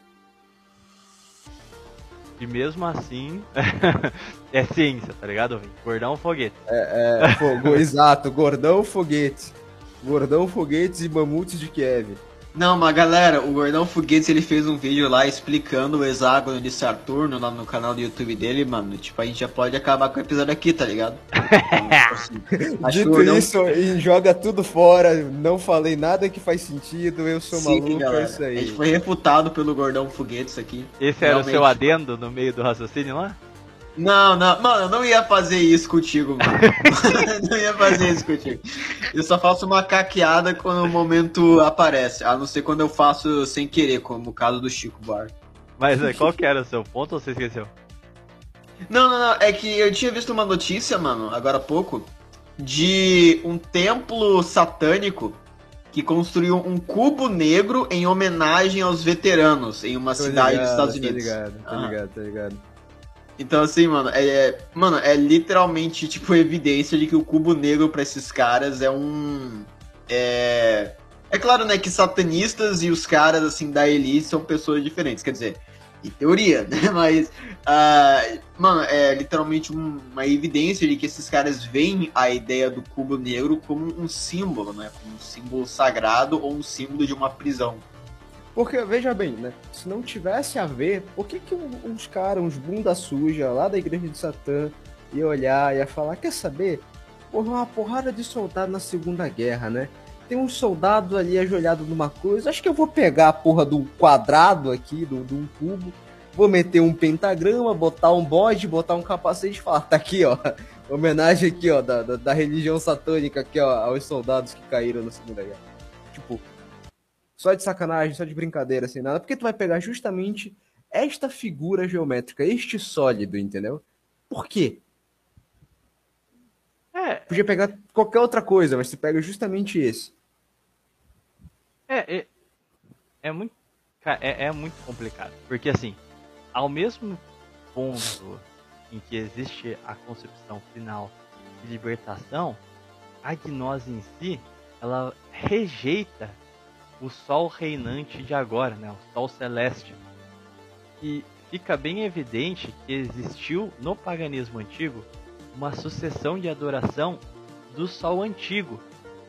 Plot twist, isso ia te do perguntar. sol negro. Cara, isso eu ia te perguntar uma coisa. O, o, que o que você acredita que seja o sol reinante de agora?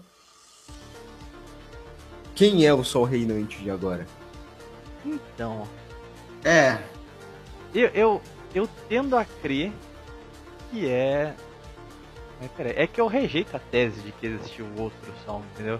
Então, mas você diz na, na, na visão deles. Não tô falando na visão deles, tô falando agora. Porque, tipo, é claro que eles rejeitam o sol reinante de agora. Entendeu? Então, Então, assim, Porque, quer dizer, pra mim o sol de reinante antes de agora ou de sempre sempre foi Deus, né? o me... Sim, sim. Sempre foi o é, mesmo é Deus. era mais ou menos aí que eu queria chegar. Porque, veja bem, eles gostam tanto da Era de Ouro proposta por outro, que, ao meu ver, é a era em que um momento do mundo ele era dominado pelo paganismo, entendeu? Sim. Então, exatamente. você tem a derrubada do sol antigo e um novo sol se, se bota, né? Novamente para reinar sobre o mundo. E aí não tem como você não fazer esse paralelo com a dominação que foi a Igreja Católica, Uhum. entendeu? Então, querendo ou não, dada todas as circunstâncias a qual nós estamos submetidos hoje e tu- tudo aquilo que ocorreu na história da Igreja, ainda que ela não esteja tão bem quanto ela deveria estar, ainda incomoda, entendeu? Eles ainda rejeitam o sol de agora. E é muito engraçado porque, tipo assim, quando você começa a dar uma olhada sobre Saturno e seus anéis, cara, os caras começam, tipo, a aloprar, a falar que a Aurélia de Santo é anel de Saturno, o chapéu do Papa Sim, é... eu vi isso, mano. Eu vi isso que os caras Papa falaram. Aham, é, que tipo. é anel de Saturno, que tudo é do capeta. Porra, não- também não é pra tanto, amigo. Calma lá, calma lá, deixa eu tomar saia. Mano, eu, eu vejo, tipo, esses blogspot aí, velho, é muito engraçado, velho. Tipo, o cara fala que Jesus e que, tipo, a igreja católica é, tipo, satânica por causa que das pinturas lá que tem o anel, tá ligado? Como, tipo, o próprio conceito de anel ou de um círculo é, tipo, é, tipo, por causa desse simbolismo necessariamente sempre satânico, tá ligado? É, cara, um ponto que eu acho que também agrega bastante aqui é propriamente o conceito de nirvana, né? Então você tem que chegar no, no conhecimento total, pleno, perene. Você vai, se vai subir aos céus, mas vai se afundar a lama também, para chegar no estado de nirvana. Então é a convivência da ordem com a anarquia. É a quebra da ordem cosmológica que eles acreditam, do feminino e do masculino, né? Eles acreditam que na hora que você tornar tudo isso avesso é o momento do Nirvana. Tanto é que Baphomet, por exemplo, é hermafrodita, né? Ele é a- o positivo e o negativo, a mãozinha dele, né? Ele é Sim, sim, não feminino e binária. masculino. Ele- não binário. Satanismo puro, cara. Mas, então. mas é, isso é bem evidente porque, por exemplo, nos, nos Védicos, eles retratam Saturno como um velho ancião. Ele te ensina a viver. Inclusive tem um. Teve um momento ali que eu li que era justamente eles diziam isso, né? Que era um, um senhor rígido que te passava conhecimentos e, e coisas do gênero.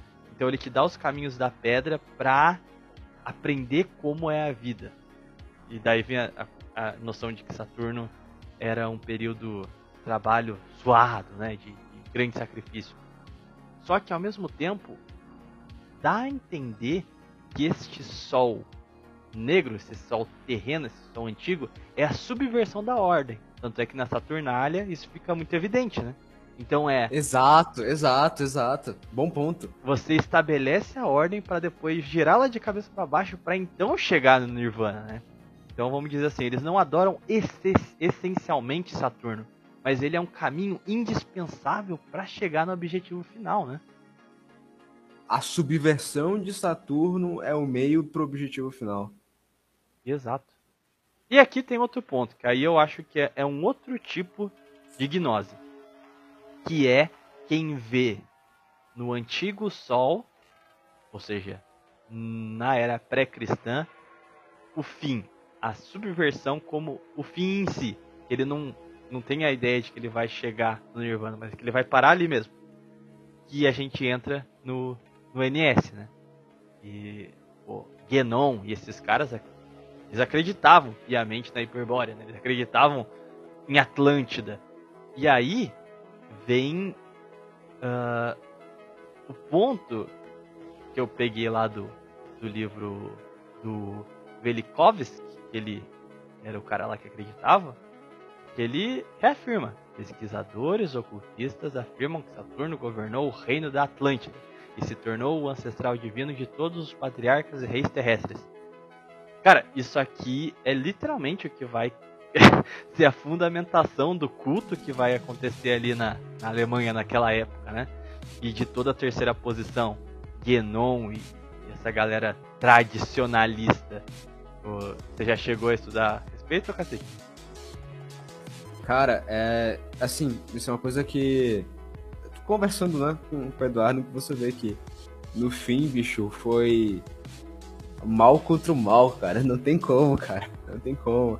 É cavalo versus cavalo ali, entendeu? É, é, é, é o, é o Villard com amando dinheiro contra o outro Villard que tem amando feitiço, entendeu?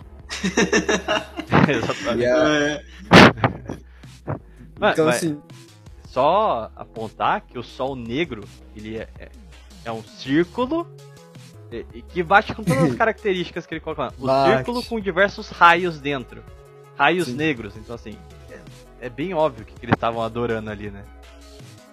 Cara, o o nosso pintor favorito, ele tinha uma ele tinha uma uma moça loira que vivia aparecendo o tempo inteiro na, na- na- nas propagandas, né, do de cada um dos cartazes deles e tudo mais, em que eu não lembro se o nome dela era Olga ou era alguma coisa assim do gênero, só que ela era vidente.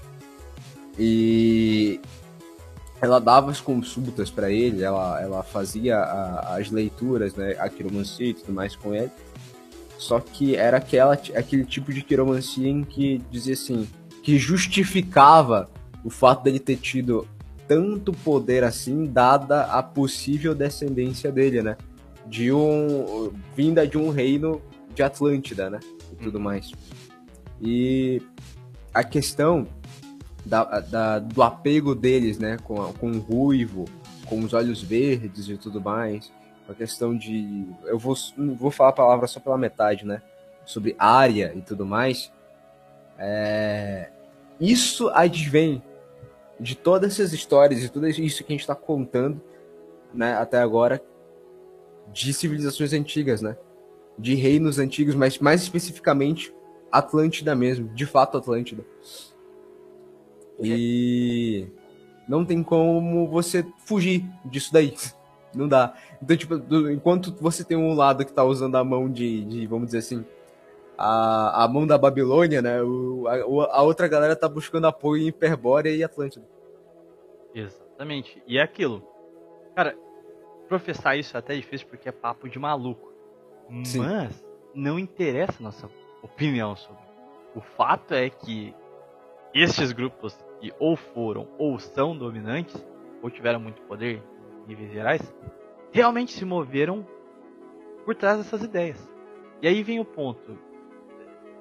Qual a chance de tudo isso se mover e acontecer dessa forma sem uma justificativa real, sabe? É tipo, oh, eles eram só malucos. Não, é só, é só maluco. estética, só estética ou identidade, né? É, então, tipo, é isso que torna a coisa estranha, né? É, porque os fatos se sucederam independente do que você acha sobre, tá ligado? É, ou então a gente pode acreditar que, tipo, ah, o cara colocou a suástica como símbolo do, do novo regime dele porque, ah, pela paz, tá ligado? Que é, que é um catavento maneiro, né, cara? o cara gostou do catavento, só isso. Mas isso é muito bizarro, cara. Quando você começa a ver é, como isso foi levado muito a sério. E como, por exemplo, esse último texto aqui que eu li é que eu não consigo mostrar pra vocês porque é um podcast. Mas a cada passagem dele aqui, ele põe uma porrada de desenho que eu não sei nem escrever pra vocês. E, e tem toda uma justificativa e um desenvolvimento de uma tese estruturada do porquê que é daquele jeito, entendeu?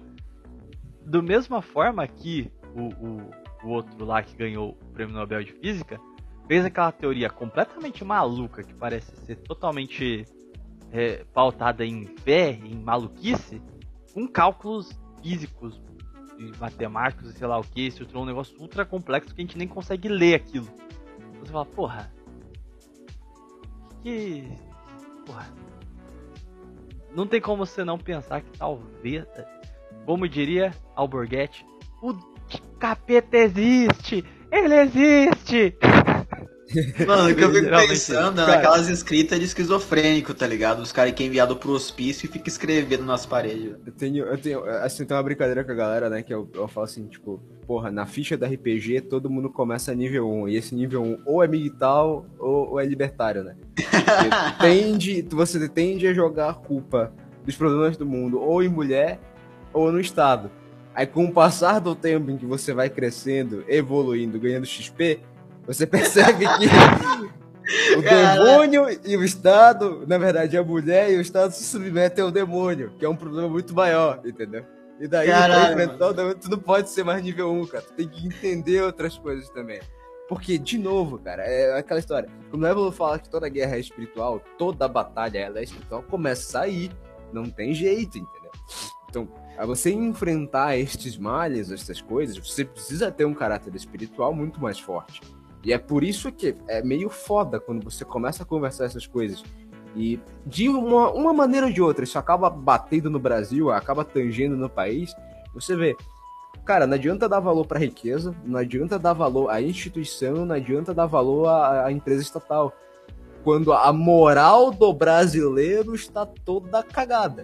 Você precisa restaurar a alma do Brasil, a alma do brasileiro. Sem isso, não, nada vai dar certo.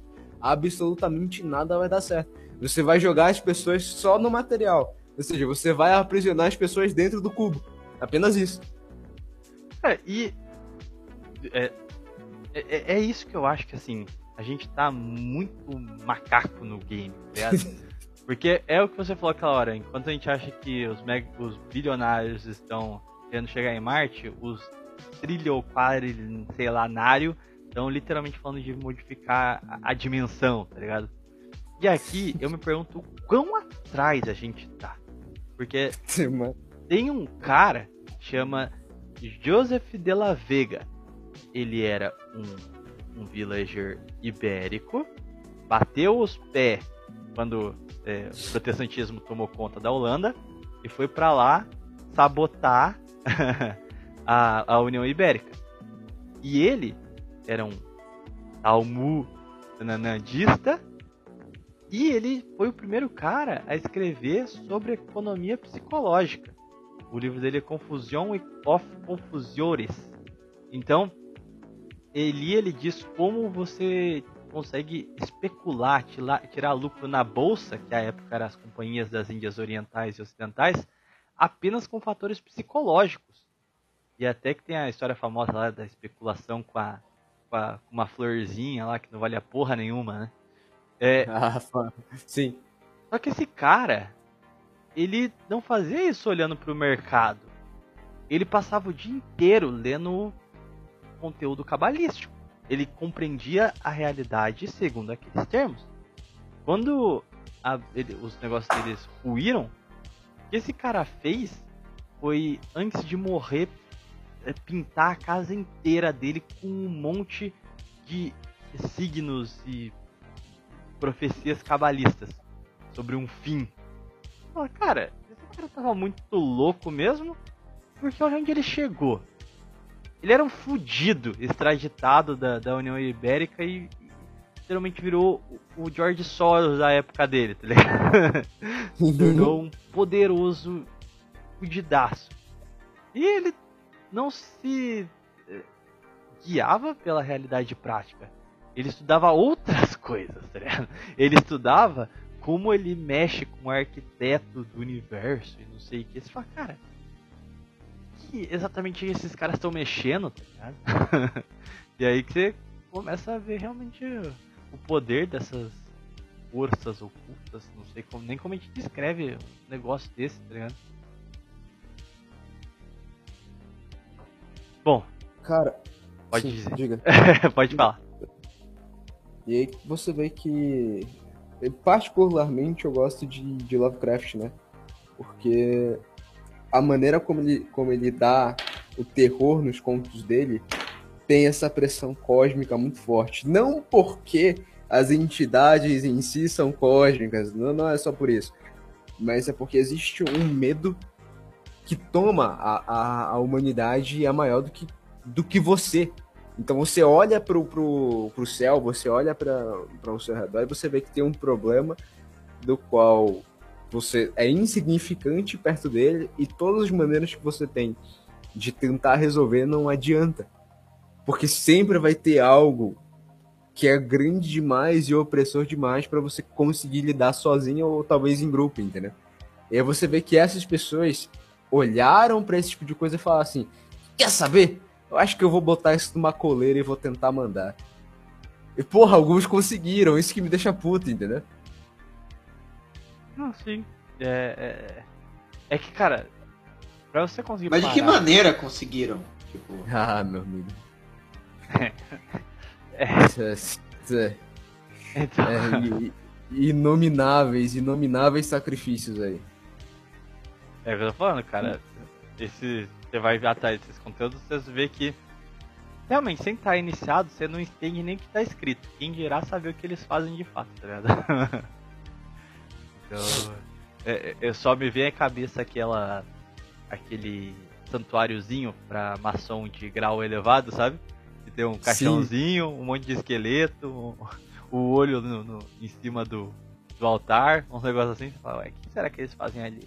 Aí a fala, ele vai meditar ali. Ah. ah Aí você vai, vai ver. com o esqueleto.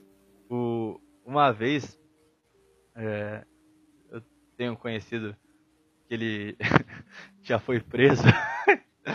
Aí ele tirou cana com um cara que traficava órgão. Não ironicamente. Caralho. É. E ele ele falou que esse cara que ele tirou cana falou que quem mais comprava corpo humano, ou órgãos, partes, essas coisas, era tudo tempo. Aí você fala, pô. tá ligado? Não, não, não, não, não, não, não. Por que, que o cara mentiria sobre isso, tá ligado? Caralho, não, tá de sacanagem com a minha cara, Thiago. Puta que pariu, fala, puta porra. que pariu. Debaixo do, debaixo do nariz, amigo. Debaixo do nosso nariz. Eu tô falando, você fala assim, ô, oh, mas por que que o tempo dos caras lá, que só o, o fodão pode descer lá no subterrâneo da loja, é daquele jeito? Não, é porque ele vai meditar lá, pensar sobre a vida. Você fala, porra, porra, quem que é o cara que tá lá? Ah, ele geralmente é um general de sei lá o que, é um bilionário de sei lá o que, nunca é um Zé Bosta, tá ligado? Graças de lá, porra, parecendo um vampiro, tá ligado? Fala, caralho. Ai, ai. É nisso que você fala, porra, é. sei lá, cara. Tem umas coisas que eu acho muito inexplicável cara, e, e eu não tenho certeza se eu quero saber, sabe? é real, é real, é real. E aí que, porra, se você vê assim, se existem certas mulheres na rua que têm um ar de pomba gira do caralho, cara, tu vê. Tu olha na lata da mulher, tu vê, tem 54 bichos morando aí dentro. Tu sabe, tu sabe. Imagina essas pessoas, cara. É. Imagina é. estes caras que, tipo, tomam um café com um esqueleto, tá ligado? Uhum. Aliás, teve, outro, teve uma notícia bizarra também, que parte um pouco da, dessa história de esqueleto aí, que a, a, uma mina foi, foi presa, né? No, presa não, ela foi parada no aeroporto por, por, por portar um, um plug anal, ao qual dentro deste maldito plug anal havia as cinzas do namorado dela. Nossa! Ah, cara, esse daí já é um nível, tipo, superior de degeneração, e, mano. E sabe qual é a parte engraçada? É porque, tipo, se disfarça dentro de um mero fetiche ou uma mera tara, ou o que é que seja. Mas, porra, isso acaba sendo, de certa maneira, magia em algum nível, cara. Porque tu tá usando de um cadáver a energia sexual, você tá botando a sua energia sexual em uma coisa morta, que você já amou, sei lá, 5, 10, 6 meses atrás, entendeu? Cara, mas isso aí volta até no ponto da Saturnália, né? Que não era só adoração, não era só uma inversão, uhum. mas, por exemplo, quando eles instituíam o sábado como começo da semana, parte do ritual Sim. dizia que você devia praticar orgias no sábado. Porque você ia começar a semana com um ato a Saturno. Tá então, assim, é, é, é indis, assim, é, é, é insociável a questão sexual do, de, desta questão esotérica, sabe? É, é um ato essencialmente esotérico isso. Mas mais do que isso, você falou sobre questão de magia. Eu acho muito interessante que se você pega os iluministas e iniciados mesmo em sociedades secretas, você, hoje você consegue achar com muita facilidade, principalmente quando você vai buscar essas coisas do cubo negro, a respeito do, do cubo mágico. Aí você pensa, tá, o mágico tem né, uma explicação uh, matemática. eu vou pro inferno porque eu resolvi um cubo mágico, Thiago, é isso? Não, mas o que eu achei legal é que eu tava lendo um texto é, que eu tava falando sobre isso. E ele traz, assim, com naturalidade, porque era um site só sobre essa questão de explicar essas. Hum, é, é, é igual esse último texto que eu li, sabe? Você entende coisas do contexto geral, mas claramente é algo para iniciados ali, sabe? Uh, mas o ponto é que ele traz que existem números mágicos. Isso é muito cabalístico, né? E a essência do cubo mágico foi um dos passos iniciais disso, de entender uma série numerológica com, é, com certas com certa lógica, não sei exatamente como definir aqui para vocês, mas enfim, é um, uma armação com números a qual se sucede resultados infinitos, sabe? E aí eles dão o conceito de mágico nisso. Então eles estão dizendo que a matem existe uma matemática esotérica. Uma, uma, os números trazem dados mágicos nele, sabe? Não é só, sei lá, o cara, oh, pegou minha varinha aqui, vigor de levioso. Não é algo Ele tão pegou minha ridículo. varinha. Existe uma escala onde isso é feito numericamente. E o grande ponto é que isso se conecta diretamente com o Einstein lá do, do prêmio Nobel. Ele tenta reescrever a realidade, a teoria das cordas, o diabo 4, a frequência do universo, com base em cálculos matemáticos, tá ligado? É, é muito claro que, por exemplo, o cubo mágico é, é a escala, talvez, vamos assim, um ABC desse processo, a como eles tentam criar essa engenharia do universo, tá ligado? Bom, vamos encerrar por aqui então? É, acho que já tá na hora, mano. Pô.